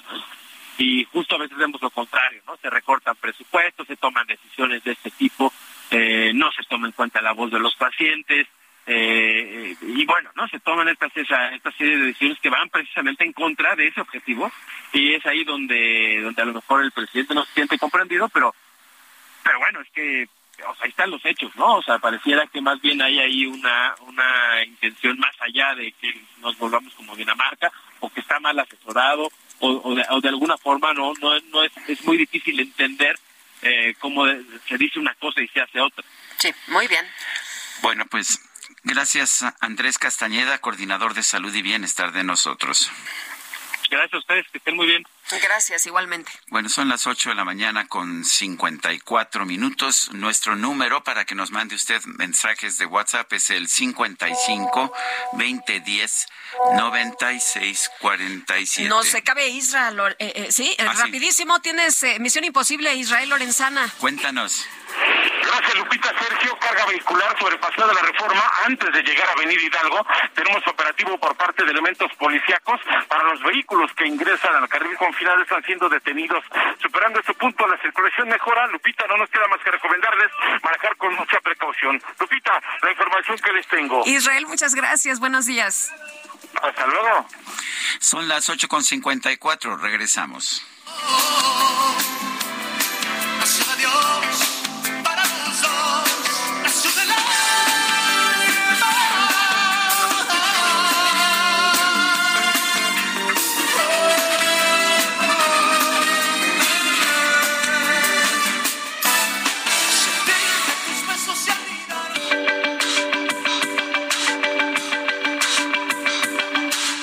Sarmiento y Lupita Juárez quieren conocer tu opinión, tus comentarios o simplemente envía un saludo para ser más cálida esta mañana. Envía tus mensajes al WhatsApp 55 20 10 96 47.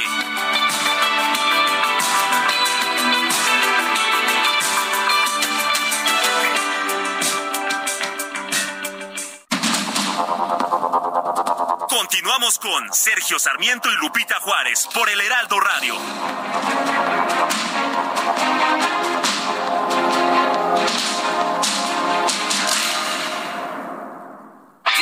Contra los precios altos. En abril tenemos los enganches más bajos para que estrenes un Fiat Mobi, Fiat Argo o Fiat Pulse. El mejor momento para estrenar con enganches desde 20 mil pesos. Fiat estrena. Con poco te lo llevas. Solo del 20 al 24 de abril. Fiat. CAT 30.6% informativo. Consulta términos y condiciones en fiat.com.mx. Consiéntete con la maestría y calidad milimétrica de nuestros sistemas de descanso. Te mereces un Silly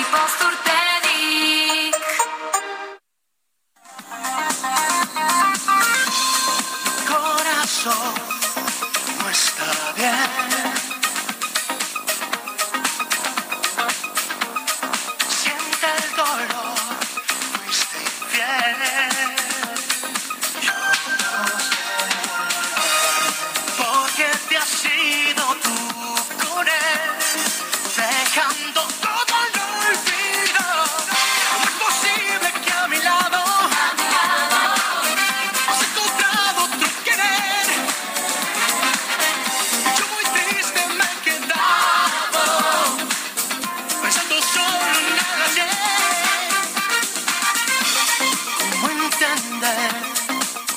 Otra probadita de la música de Luis Miguel, ¿cómo es posible que a mi lado esto pues estaba incluido en el, en el disco, en el álbum Nada es igual de 1996. Uno de los grandes éxitos de Luis Miguel. La canción es, ah, es obra de Kiko Cibrián, Alejandro Asensi y del propio Luis Miguel. ¿Cómo es posible que a mi lado hayas encontrado otro querer? ¿Cómo es posible? Bueno. Ay, parece una este una declaración de un narcisista. no estoy hablando de política, no, Lupita, no, no, no, creas eso. yo siempre relaciono todo con la política, pero no, tengo un problemilla. Oye, vámonos. pero se exagera. Ah, eso es cierto. vámonos a los mensajes mejor, Quique. Oye, dice una persona del auditorio, con molestia veo que a los políticos actuales no les interesa México ni los mexicanos, solo les interesa su voluntad y caprichos. Han hecho mal uso de su poder porque actúan como si fuéramos un país sin legislación. La Suprema Corte debería sancionar a todos los políticos que actúen sin respetar las saludos. Isa desde el Estado de México. No, bueno, como dijo el presidente, en el mundo ideal o es el mundo ideal. Bueno, dice otra persona, arriba la imposición de la cabina para seguir poniendo a Luis Miguel. Abrazo fuerte. Daniel en Rivera es Ustedes no mandan. dice. No, ya nos dimos cuenta. Bueno, pues eh, son las nueve de la mañana con tres minutos. Vámonos a, vámonos a un resumen, de la información más importante. El presidente Andrés Manuel López Obrador acusó a la Suprema Corte de Justicia de no escuchar la voz del pueblo al declarar inconstitucional la incorporación de la Guardia Nacional a la Secretaría de la Defensa Nacional. ¿Qué hizo ayer la Corte? Pues actuar a partir de los intereses de la cúpula, no recogiendo el sentimiento del pueblo, la voz del pueblo. Y así era antes y así quieren que continúen las cosas que sea una élite la que decida siempre. Por eso hablo de que en sentido estricto no había una democracia en México, sino imperaba una oligarquía. Bueno, y no, no mienta, señor presidente, no es la voz del pueblo, es el deseo del señor presidente que quería que esto ocurriera así, pero bueno, pues ahí está la decisión de otro poder de nuestro país. Bueno, por otro lado, el presidente instruyó a la titular de la Secretaría de Seguridad y Protección Ciudadana, Rosa Isela Rodríguez, a mantener al general retirado David Córdoba Campos como comandante de la Guardia Nacional. He instruido a la secretaria de Seguridad y Protección Ciudadana Rosa Isela Rodríguez Velázquez, de quien dependerá esta corporación, de acuerdo a lo que ayer se decidió, para que mantenga al general retirado David Córdoba Campos como comandante de la Guardia Nacional por su buen desempeño e inicie un recorrido por todas las instalaciones y cuarteles de esta corporación en el país para informar a los 130 mil elementos que la integran de que mantendrán sus salarios, prestaciones y ascensos. El rector de la UNAM, Enrique Graue, reveló que el Comité Universitario de Ética ya tiene la conclusión del caso del presunto plagio en la tesis de licenciatura de la ministra de la Suprema Corte, Yasmín Esquivel. La Secretaría de Relaciones Exteriores presentó una nueva modalidad para agendar citas para la obtención o renovación del pasaporte a través de un chatbot oficial en WhatsApp. El canciller Marcelo Ebrard informó que el gobierno mexicano ya tuvo contacto con 12 mexicanos que se encuentran en Sudán, de los cuales seis expresaron su voluntad de ser repatriados tras el estallido del conflicto armado en ese país. La Organización Mundial de la Salud expresó su preocupación por el reciente aumento de las limitaciones legales al derecho al aborto, el aborto seguro allá en los Estados Unidos. Si de comerte entraron ya las ganotas, calle a la Ciudad de México por las guajolotas, o a Pueblita por un ricote mole Bueno, y ya ayer le informábamos que la guía gastronómica The World's 50 Best Restaurants 2023, los mejores 50 restaurantes, nombraron a la chef mexicana Elena Arraigadas como la mejor chef femenina del mundo. A través de redes sociales, Elena, que es la dueña de Rosetta y de otros restaurantes como El Lardo, señaló que se siente profundamente honrada y dedicó el premio a todas las mujeres mexicanas que cocinan día a día manteniendo viva nuestra enorme tradición culinaria. Elena Reigadas, la mejor mujer chef de todo el mundo, según esta publicación. Saludos a Morelos y sus vecinas. Tradición, cultura y gastronomía. ¡Hey! ¡Ay, mono! ¡Qué coche tan precioso! Desde México, para el mundo entero. Por lo bien que te ves. La micro deportiva. Que le de mujer.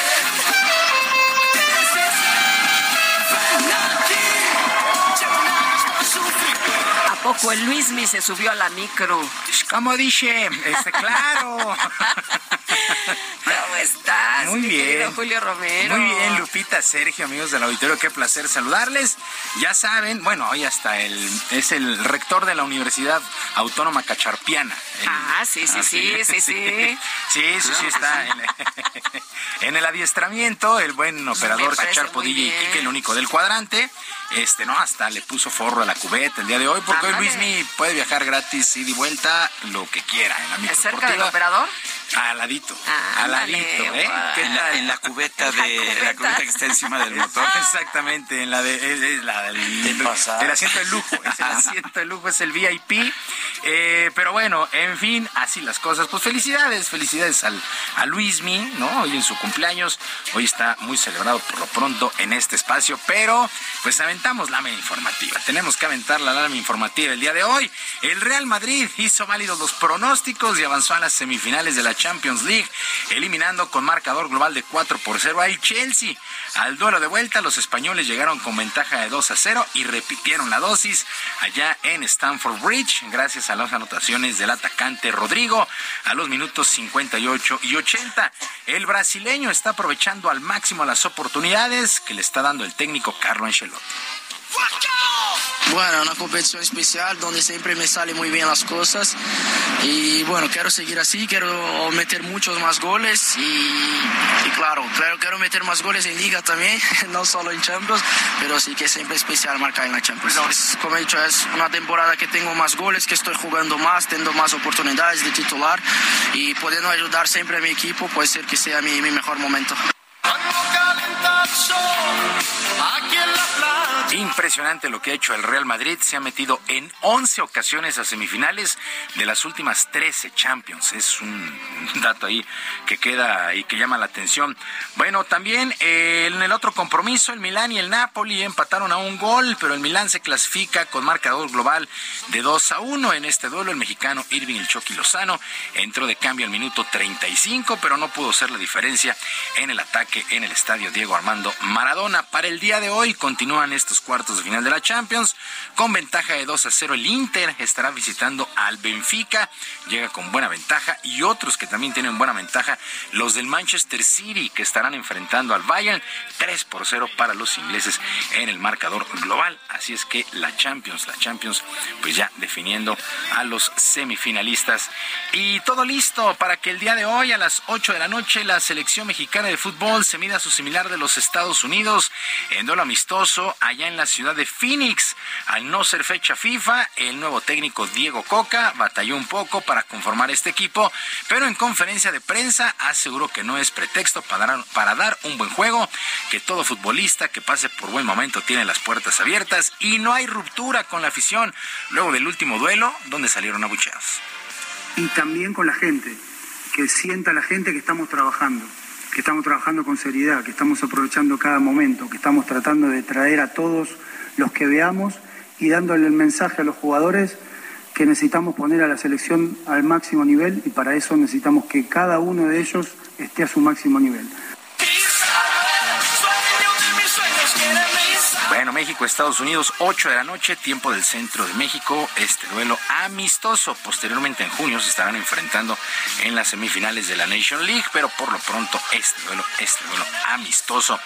Bueno, en otras cosas, esto sí es increíble. Después de 106 días, el gerente general de los Bills de Buffalo, Brandon Bean, anunció que el safety Damar Hamlin podrá disputar sin ningún problema la próxima temporada del fútbol americano de la NFL. El jugador fue evaluado por todo el cuerpo médico del equipo, además de otros dos grupos de cardiólogos que determinaron que está recuperado al 100% luego de sufrir un infarto en pleno terreno de juego en la semana 15 de la pasada campaña. Gracias a la oportuna atención, pudo ser revivido en el emparrillado y trasladado al hospital más cercano después de recibir un golpe en el pecho y ahora su estado de salud es el óptimo para jugar al máximo nivel el fútbol americano. Recuerdan esta situación de Damar Hamlin, ese lunes, el penúltimo lunes por la noche, que quedó tendido. Realmente fue una conmoción enorme y la verdad es que pues se dudaba, se dudaba que Damar Hamlin pudiera regresar. Pues lo han estudiado y lo han analizado y etcétera, etcétera, y puede jugar al 100% el fútbol americano. Esta situación es realmente increíble. Bueno, pues mucha suerte para Damar Hamlin. Habrá que ver en qué estado mental llega.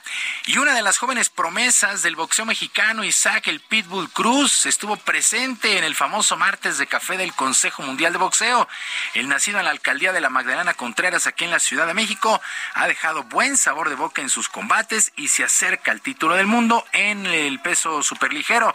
Sus posibles rivales pueden ser los estadounidenses Ryan García o Gervonta Davis, que por cierto pelean este sábado allá en Las Vegas. El propio Isaac Cruz aseguró que va a seguir muy de cerca este combate. Sí, totalmente. Creo que lo que no tiene que tener ninguno de los dos es miedo, ¿no? Para dar una gran pelea y, que puedan tirar más golpes. Pues no, ahora sí que, que a Ryan pues estuvo hablando nada más. Gervonta no me quiere ver ni en pintura. Yo creo que Lomachenko y, y Heine también no, no, me, no quieren saber nada de mí. No.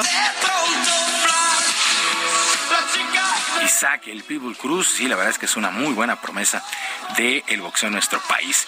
Y actividad en los playoffs en el básquetbol de la NBA. El día de ayer los Celtics de Boston vencieron 119 a 106 a los Halcones de Atlanta para tomar ventaja de dos juegos a cero, compromiso que es a ganar 4 de 7.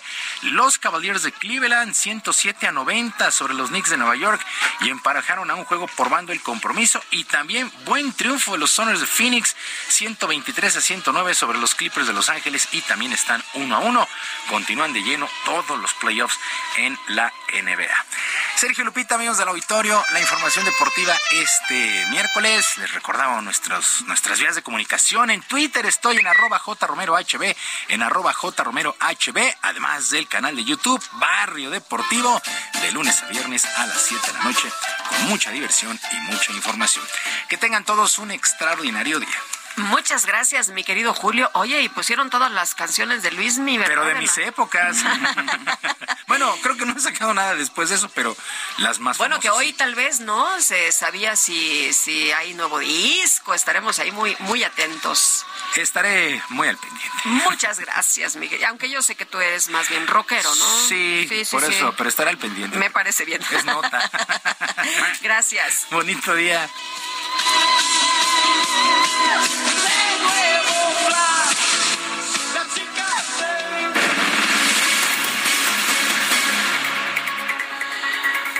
Son las nueve de la mañana, nueve de la mañana con quince minutos. La Fiscalía General de Justicia de Zacatecas informó que el alcalde de Guadalupe, Julio César Chávez Padilla, estaría involucrado en el homicidio de Raúl Calderón, el ex bajista de los románticos de Zacatecas. Omar Hernández nos tiene el reporte.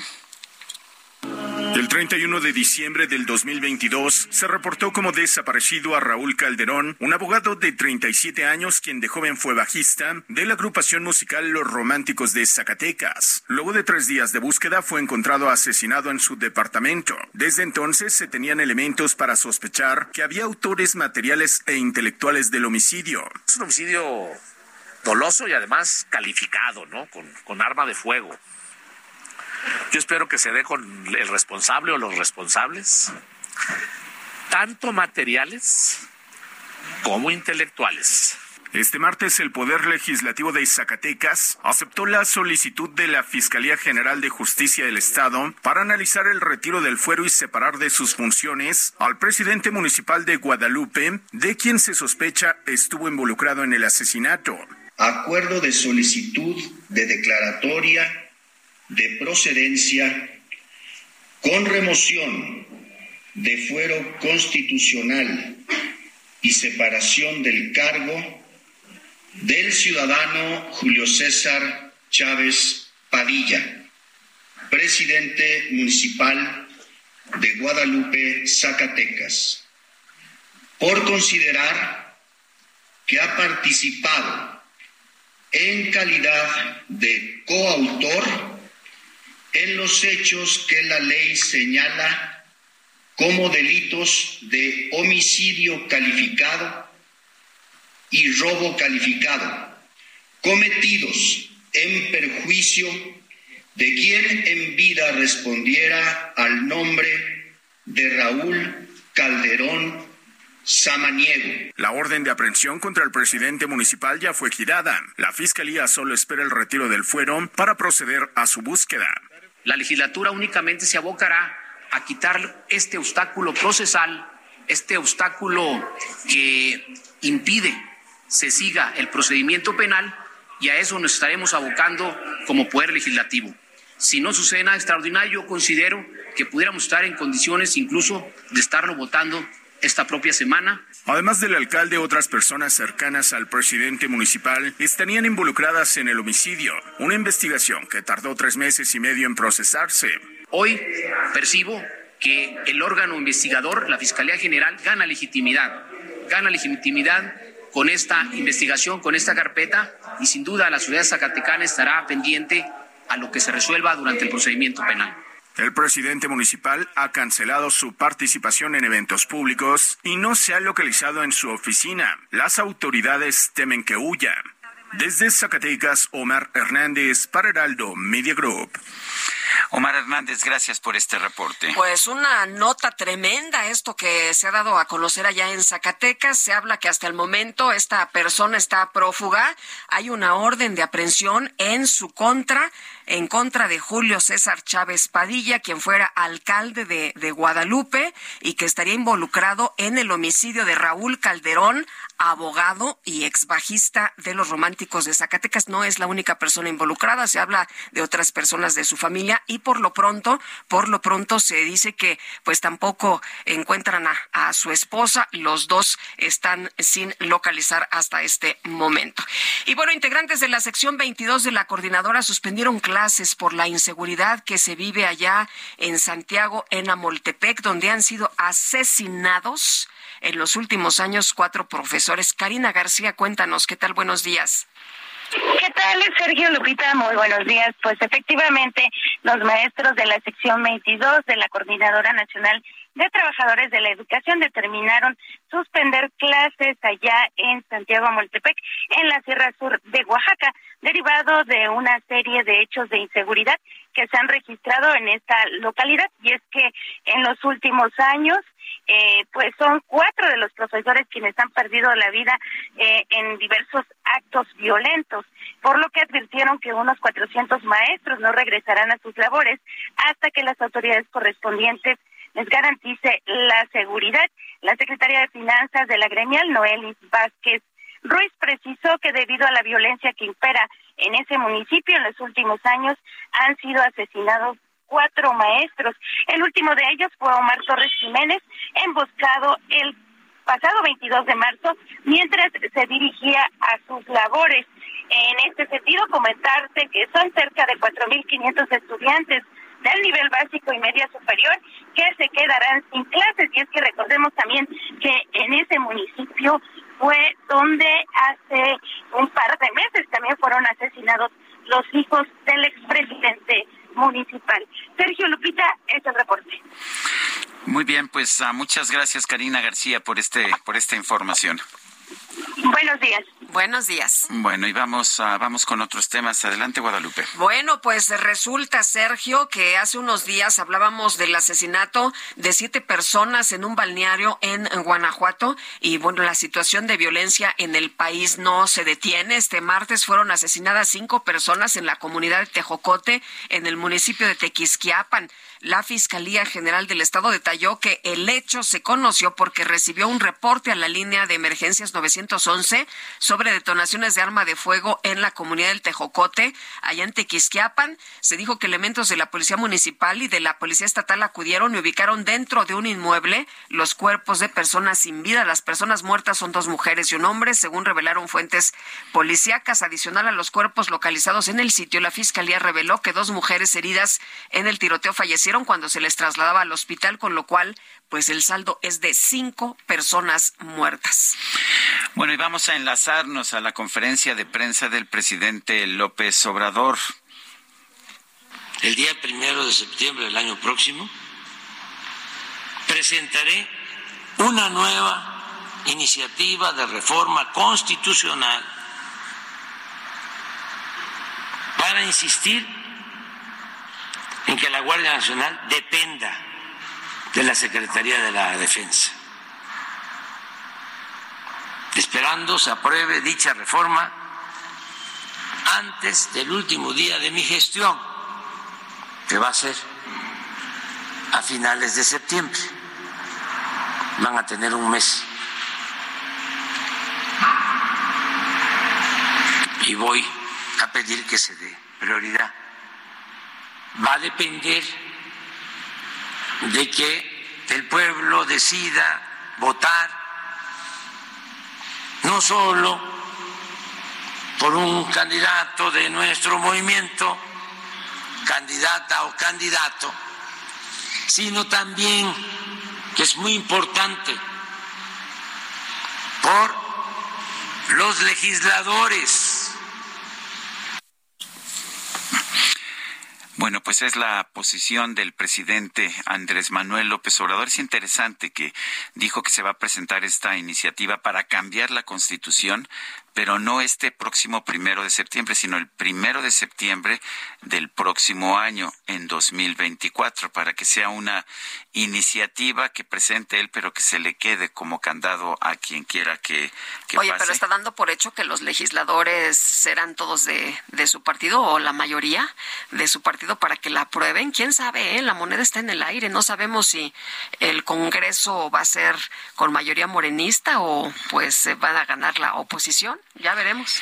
Son las nueve con veinticuatro minutos. Nuestro número para que nos mande comentarios de WhatsApp ah, es el 55 20 10 96 47. Repito, 55 20 10 96 47. Regresamos en un momento más.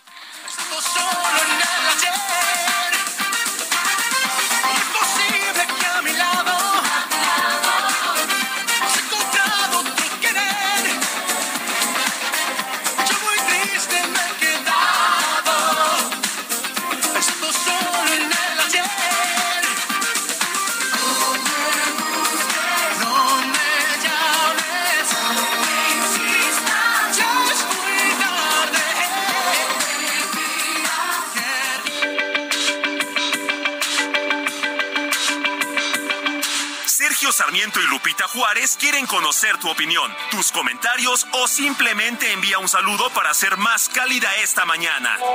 Envía tus mensajes al WhatsApp 55 20 10 96 47.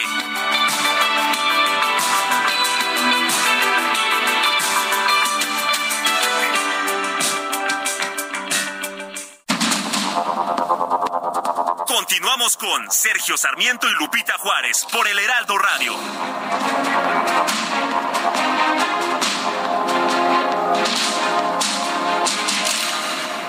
Gastrolab, historia, recetas, materia prima y un sinfín de cosas que a todos nos interesan.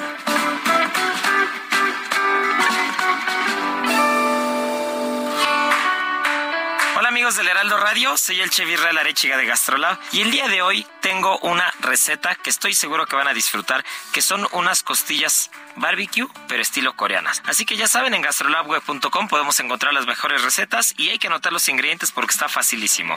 Un costillar de aproximadamente 600 gramos, con eso vamos a empezar, un poquito de fécula de maíz y aceite vegetal.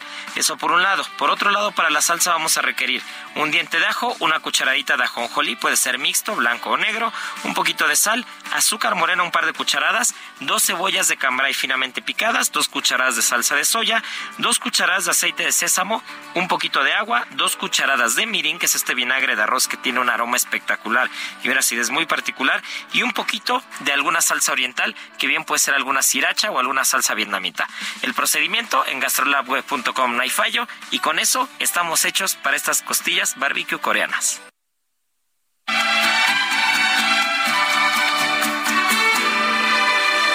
Sabes mejor que nadie que me fallaste.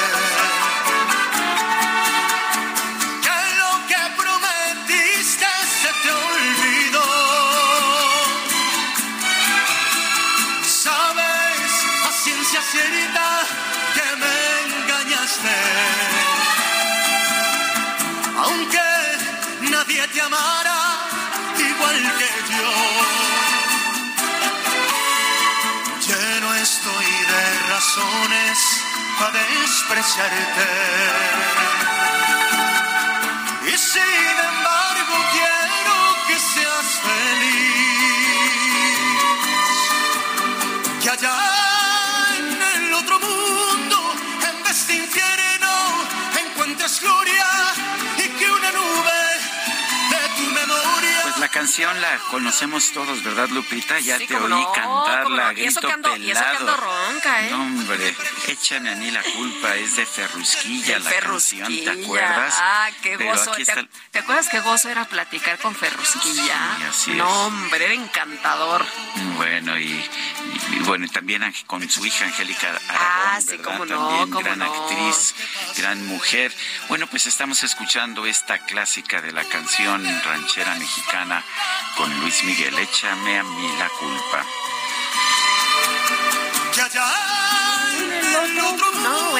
Bueno, ya quítala, Kike, Oye, quítala. es, es miércoles apenas, ¿eh? este, bueno, a lo mejor este, Oye, sí me creí eso del ya es tequila, casi ¿eh? viernes, ¿no? Me creí eso El, del el tequila. té ¿eh? de quila, Sí, te dije, digo, el no, té- no, perdón, te dije, perdón, el té perdón, de perdón. te Me equivoqué, me té equivoqué, me equivoqué. con limón.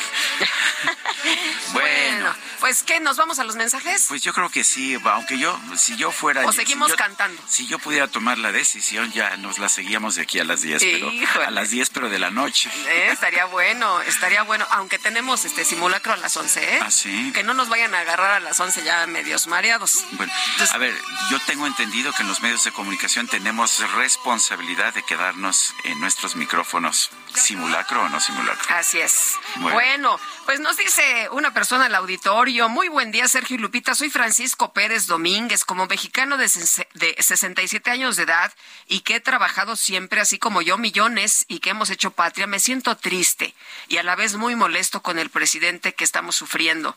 Todo lo que hace y miente está destruyendo el país. Todos los pasos que está dando día a día son característicos de los dictadores. Millones nos hemos dedicado a trabajar por una patria. Dice otra persona, buenos días, Sergio Lupita, les comento que en la colonia Espartaco, Coyoacán, hay una gran fuga de agua en las, en las calles 4 y 5. Es lamentable porque ya tiene días. Ojalá por este medio tan escuchado lo atiendan. Los felicito por sus programas, entrevistas y grandes opiniones. Luz Díaz firma esta, este mensaje. Eh, nos dice otra persona, buenos días Sergio Lupita, José Ángel Gurría sería un gran candidato de coalición ya que tiene una brillante trayectoria de más de 30 años que garantiza un gobierno con experiencia. Yo voto por Gurría. Gracias. Pues sí, ya levantó la mano, ¿no? Ya, y también la voz y dijo, no, pues yo sí me aviento, yo sí quiero ser presidente. Vamos a ver finalmente a quién se elige. Bueno, eh, en otros temas, el especialista Eduardo Backhoff publicó en el periódico El Universal un artículo titulado El desprecio de la SEP por la ciencia. Y tenemos en la línea telefónica Eduardo Backhoff, presidente de Métrica Educativa, expresidente del Instituto Nacional para la Evaluación de la Educación. Don Eduardo Backhoff Escudero, gracias por tomar nuestra llamada. Eh, a ver, cuéntenos por qué hay este desprecio o ¿Cuáles son los indicios de que hay este desprecio? A mí por lo, por lo pronto me preocupa el que aparentemente el INEGI ya no va a medir la calidad de nuestras instituciones educativas y eh, yo me pregunto si nos vamos a quedar, a quedar sin mediciones y ¿tiene sentido no tener mediciones de la calidad educativa? Ah, Sergio Lupita, primero muy buenos días. Buenos días. Un saludo a tu auditorio. Eh, gracias por la entrevista. Pues mira, lo que sucede es que el, gobierno en turno no ha mostrado ningún interés ni simpatía por ningún tipo de medición y menos por información que hagan este, o que realicen instituciones este, autónomas y que se den a conocer en aras de, de la transparencia pública, ¿verdad? Entonces, eh, por supuesto que no tiene ningún sentido eh, tomar decisiones de política educativa o de cualquier otro tipo de política pública si no tienes información en que basarte y evidencias que te demuestren que lo que estás implementando eh, funciona correctamente. Ahora, Eduardo, también eh, lo que planteas en la columna es eh, muy importante, ¿no? Se habla de implementar la nueva propuesta curricular a partir de agosto del 2023 pero pues nos dices que no están terminados los programas de estudio, que no tienen aceptación por parte del magisterio, de los padres de familia y de la sociedad en general. Cuéntanos. Sí, pues mira, si no se han terminado los programas de estudio, pues no se pueden tener, por supuesto, este, ninguna, digamos, simpatía por ellos porque se desconocen. Sin embargo, digamos, la lógica te dice que tú haces, tú diseñas un currículum, diseñas los planes de estudios generales, luego diseñas los programas de estudio, que son ya las especificaciones del plan, y después elaboras los libros de texto que se alineen a las metas y, y, y, digamos, objetivos del propio programa de estudios. El programa no se ha eh, publicado. Entonces, en ausencia de un programa que debiera de ser, eh, digamos, este puesto a consideración de la opinión eh, de especialistas del magisterio y de, los, y de la propia sociedad, ya se elaboraron los libros de texto. Ahora, los libros de texto ya sé que están elaborados, pero no los han publicado tampoco, lo hicieron al revés, ¿verdad? primero los libros de texto y luego los programas de estudio. Ese es, ese es el tema. Entonces, ¿qué, ¿por qué yo escribo este artículo? Simplemente porque veo que no hay un, un aprecio hacia la ciencia ni hacia la información con la que tú te bases para este digamos en este caso diseñar políticas educativas y muy específicamente el currículo. ¿Se corre el riesgo de ideologizar la educación como advierte Soledad Loaesa del Colegio de México? Eh, sí, mira, eh, varios de nosotros hemos comentado, Sergio, que eh, hay una carga ideológica muy fuerte en, en los planes en, de estudio, en el currículum que ya se dio a conocer y también en los libros de texto que algunos de nosotros pudimos este, tener acceso a ellos, porque se habla de que se quiere formar a un, vamos a decir, un nuevo mexicano, ¿verdad? Este, y que para ello pues hay que concientizarlo y muy específicamente eh, estar en desacuerdo con la colonización, es decir, de colonizar toda la información, toda la filosofía, todo el conocimiento que venga de Europa. Y eso es un, digamos, es una carga ideológica muy importante. Y por el otro lado, pedagógicamente, si bien se acercan a, a Paulo Freire, que fue un brasileño que trabajó muy bien la educación de adultos, en realidad no toman en cuenta eh, los avances de las ciencias cognitivas, de la psicología del aprendizaje, de las didácticas de las disciplinas. En fin, me parece que tiene mucha más carga ideológica que pedagógica. ¿Crees que esto está lleno de improvisación y de ocurrencias?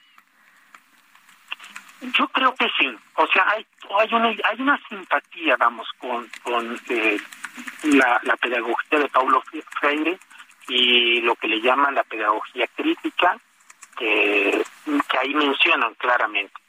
Este, pero mm, Paulo Freire trabajó, por ejemplo, este, la alfabetización de adultos y quieren llevar esa metodología para enseñarle a los niños de preescolar y de primaria a leer y escribir y hacer sumas y restas y las operaciones básicas de aritmética que corresponde. Eso no se ha visto en otros lados del mundo. Entonces yo por eso digo, o sea, en qué experiencias prácticas de otros países que han mostrado que sean exitosas se basa este nuevo plan. Y yo lo que digo, pues es en la ocurrencia de que, de que va a funcionar y que ideológicamente va de acuerdo, vamos a decir, a, los postulados de la 4T. Eh, Eduardo, ¿qué piensas de la decisión del INEGI de dejar de publicar estudios sobre la situación educativa del país porque esa información dejó de ser de interés nacional según la CEP? Sí, me parece terrible, este Sergio, porque digamos en este camino va ha ido transitando eh, este gobierno desde la desaparición del Instituto Nacional para la Evaluación de la Educación, que era el que generaba las estadísticas eh, fundamentales básicas en materia educativa, desaparecen a ellos, digamos a esta institución, la sustituyen por el Mejor Edu, pero el Mejor Edu no quiere hacer ningún tipo de evaluación este, como se hacía anteriormente, y lo poco que queda, eh, queda en el INEGI y ahora este, declaran que no es de interés, que no es de interés público las estadísticas fundamentales de la educación básica. Entonces van acotando toda la información y quitándotela eh, para que tú como ciudadano o yo como especialista pueda acceder a ella. Entonces me parece no solamente terrible por parte de la Secretaría de Educación, es la que solicitó esto, sino también terrible por parte del INEGI que lo aceptó. Em, Eduardo, eh, la competencia y el éxito, pues parece que no les gusta, ¿no? Que son valores que ellos consideran neoliberales. Eh, ¿Tú cómo ves en, en, la educación la competencia y el éxito? Eh, pues yo, o sea, yo veo que, que es este un eje fundamental. El sistema educativo te enseña a ser competente a ser, a ser exitoso, a aspirar este, a tener estudios y estar mejor formado, a aspirar a tener una mejor vida que la de tus padres, sobre todo si vienes de una familia socioeconómicamente vulnerable. Eh, eh, tú tienes que fomentar que la gente esfuerce y no este que pase de, de grados sin ningún esfuerzo y que tú no alientes el éxito. Es que es increíble que no se aliente el éxito. Me parece que es, es una equivocación. Entonces, eso es lo que yo, yo, yo pienso. Y ellos tienen una mm, concepción errónea de la competencia, porque ellos dicen que en lugar de competencias van a ser cooperencias, o un, un terminajo que ellos inventaron que es vamos a hacer que los estudiantes cooperen y no que compitan. Este, pero digamos, no se trata de enseñarles a la competencia mala, sino que seas competente en la profesión o en el ejercicio este, práctico, ¿verdad?, de, lo que tú hayas estudiado. Este, no se trata de que tú compitas con, con, una, con un alumno contra otro, ¿no? Entonces hay toda una falsa concepción al respecto, pero contestando tu pregunta, yo pienso que es un error. Hay que estimular el éxito, hay que estimular el esfuerzo.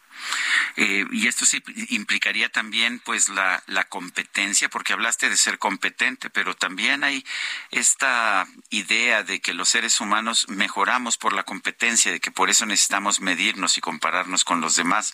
Eh, de alguna forma, Paulo Freire y otros eh, pedagogos planteaban precisamente que no era necesario eso, que los alumnos no tenían por qué competir entre sí. ¿Tú ves esta competencia necesaria? Pues es que vivimos, Sergio, en un mundo en donde eh, se compite. Es decir, las naciones compiten por mercados.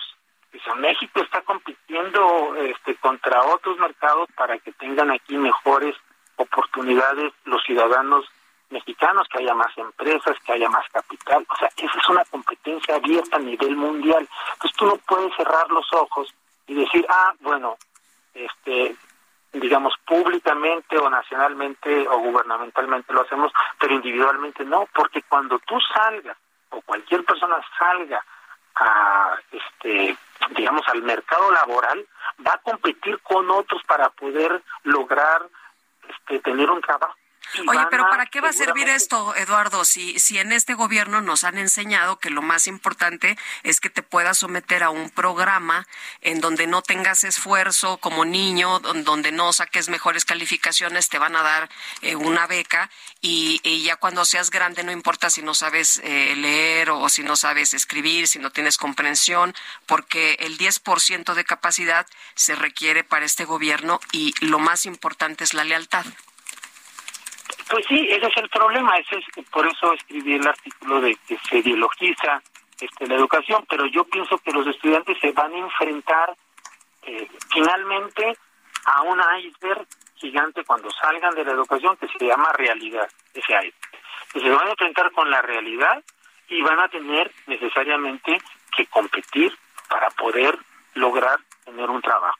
Este, sí es una tristeza verlo, por eso sí pienso y vuelvo a tu primera pregunta o a tu pregunta anterior, que hay muchas ocurrencias y muchas improvisaciones y se está experimentando a nivel nacional con todos los estudiantes este y niños del país. Y lo que es peor, Lupita, es que parece ser que ellos, es decir, este gobierno quiere implementar la reforma en su totalidad en todos los grados, cuando usualmente lo racional es que tú empieces con el primer grado de cada nivel educativo y sigas con el anterior currículum hasta terminar con él y así sucesivamente. Entiendo, pero no lo puedo yo eh, sostener que se quiere implementar de jalón en todos los grados y en todos los niveles educativos. Entonces eso me parece todavía más grave. Eduardo Bakov, presidente de Métrica Educativa, expresidente del Instituto Nacional para la Evaluación de la Educación, gracias por conversar con nosotros. Eh, muy amable, Sergio y Lupita, y muy buenos días. Gracias, igualmente. Pues son ideas a las que hay que prestar pues atención. y me parece que es ¿eh? uno de los temas más fundamentales y que entre tantos temas de coyuntura se nos está yendo, pero en fin. Bueno, el gobierno de la Ciudad de México llamó a los capitalinos a participar en el primer simulacro nacional 2023 que se va a llevar a cabo hoy a las 11 de la mañana. Frida Valencia, cuéntanos. Hola, ¿qué tal? Sergio Lupita, los saludo con muchísimo gusto. Y justo como lo mencionas, Lupita, pues este miércoles a las 11 de, eh, horas, el ejercicio de simulacro tendrá una hipótesis de sismo de magnitud 7.5 con epicentro a 30 kilómetros al suroeste de Tierra Blanca, Veracruz, por lo que sería percibido con una intensidad muy fuerte y contará con un tiempo de alertamiento de entre 50 y 55 segundos. Lo importante aquí, pues, es contar con la participación de la población para prevenir catástrofes y denunciar a Locatel en caso de que suene alguna, ah, que no suene alguna alerta cercana. Y hablando de ello también, ayer se nos adelantó el simulacro y en algunas partes de la Ciudad de México se percibió un sismo que por su baja magnitud no hizo sonar las alertas sísmicas. El sismo detectado a las 10.55 no superó los niveles preestablecidos, por lo que las autoridades descartaron daños. De acuerdo con el Servicio Sismológico Nacional, el movimiento telúrico se trató de un sismo de 5.1 de magnitud originado al noreste de Tecpan Guerrero, el cual generó varias réplicas. Y a minutos del temblor, pues en redes sociales el hashtag alerta sísmica se volvió tendencia entre los usuarios, quienes compartieron sus experiencias y su teoría de que los simulacros llaman a los sismos. Sin embargo, cabe destacar que los temblores son fenómenos naturales que no se pueden predecir, por lo que pues es necesario participar en este tipo de simulacros para saber cómo manejar las emergencias. Ese sería mi reporte hasta el momento. Bueno, bueno, no sean así, Frida, que, que sean los mexicanos que los simulacros Pero es que así es. Ya ahorita me recibí un mensaje de una persona que me apoya que dijo que como hoy, como hoy había simulacro le daba miedo que hubiera un sismo y entonces que prefería tomarse el día.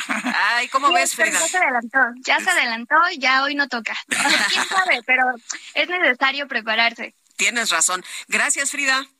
Al contrario. Buenos días. Pero sí, sí es una creencia que se ha vuelto, que se ha vuelto. Oye, es que, como dicen, el burro no era arisco. Ah, sí, bueno. Bueno, pues son las nueve de la mañana con cincuenta minutos. No sé si vamos a, un, resumen? Vamos a un resumen de la información más importante. Recibimos instrucciones de la cabina, el DJ Kike, que ha tomado, ya le hizo golpe de estado, ¿verdad? Me a Carla, nuestra productora. No, ya tomó aquí el control. No, bueno, ya el nos rector de la Universidad de Cacharpitos. Ah, no, bueno, sí. Anda con todo. Puros cacharpitos. Bueno, vamos, vamos mejor con un resumen de la información. Ya se nos acabó el, programa, ¿verdad? Sí, ya casi, ya casi. Pero no, vamos a este resumen de la información información más importante, la que se ha generado hoy mismo. Vamos con ella. Esta mañana el presidente Andrés Manuel López Obrador informó que la Guardia Nacional va a seguir recibiendo orientación, formación profesional y respaldo de la Secretaría de la Defensa Nacional. Asimismo, la Guardia Nacional continuará recibiendo, porque esto no lo impidieron en la Corte ayer. La Guardia Nacional continuará recibiendo la orientación, la formación profesional y el respaldo por parte de la Secretaría de la Defensa Nacional. La Constitución se establece de que tanto la Secretaría de Defensa como la Secretaría de Marina pueden ayudar en tareas de seguridad pública. Bueno, y también anunció que antes de que concluya su mandato va a presentar una nueva iniciativa de reforma constitucional para que la Guardia Nacional sea incorporada a la Sedena. La nueva legislatura. Espero con toda mi alma que se integre por voluntad del pueblo de manera democrática con una mayoría calificada de diputados y senadores vinculados a nuestra cuarta transformación. Y entonces, el día primero de septiembre del año próximo, presentaré una nueva iniciativa de reforma constitucional para insistir en que la Guardia Nacional dependa de la Secretaría de la Defensa. De acuerdo con la encuesta nacional de seguridad pública urbana del INEGI en marzo del 2023, el 62.1% de la población de 18 años y más consideró inseguro vivir en su ciudad. El Departamento de Defensa de los Estados Unidos destacó que mantiene una asociación colaborativa con las Fuerzas Armadas de México centrada en asuntos tradicionales de defensa. El ejército de Ucrania informó que ya recibió los primeros sistemas de defensa antiaérea estadounidenses, con los que busca proteger su territorio ante los bombardeos rusos. Un informe del Fondo de Población de la ONU reveló que en 2023 la India superará a China como el país más poblado del mundo con 1.428.6 millones de habitantes. Les voy a contar la historia de un compa muy popular. Se la pasa haciendo cine y es un tipo a todo dar. Donde quiera que se para, nunca falta el personal. Todo tipo de persona lo Bueno, pues el actor y director estadounidense Bill Hader anunció que para la cuarta y última temporada de su serie de comedia Barry, la cual cuenta la historia de un asesino a sueldo que quiere convertirse en actor, va a tener un invitado muy especial, el cineasta mexicano Guillermo del Toro. Hasta el momento solo se sabe que el tapatío va a aparecer en el tercer episodio interpretando a Toro, un criminal que siempre lleva un bastón.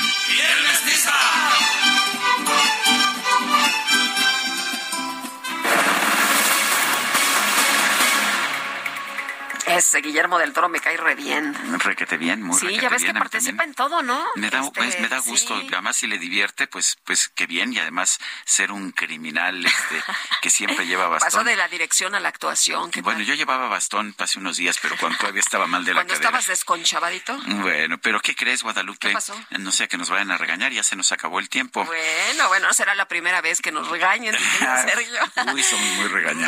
Vámonos, vámonos, que la pasen todos muy bien, disfruten este día. Les recordamos que hay que estar pendientes, no se nos asusten. A las 11 es el simulacro nacional. Este, una, eh, va- vamos a, a tener una suposición de un sismo de 7.1 grados, ¿no? Así que tómenlo en cuenta. Bueno, pues hasta mañana. Gracias de todo corazón. La que no supe amar, no sé por qué.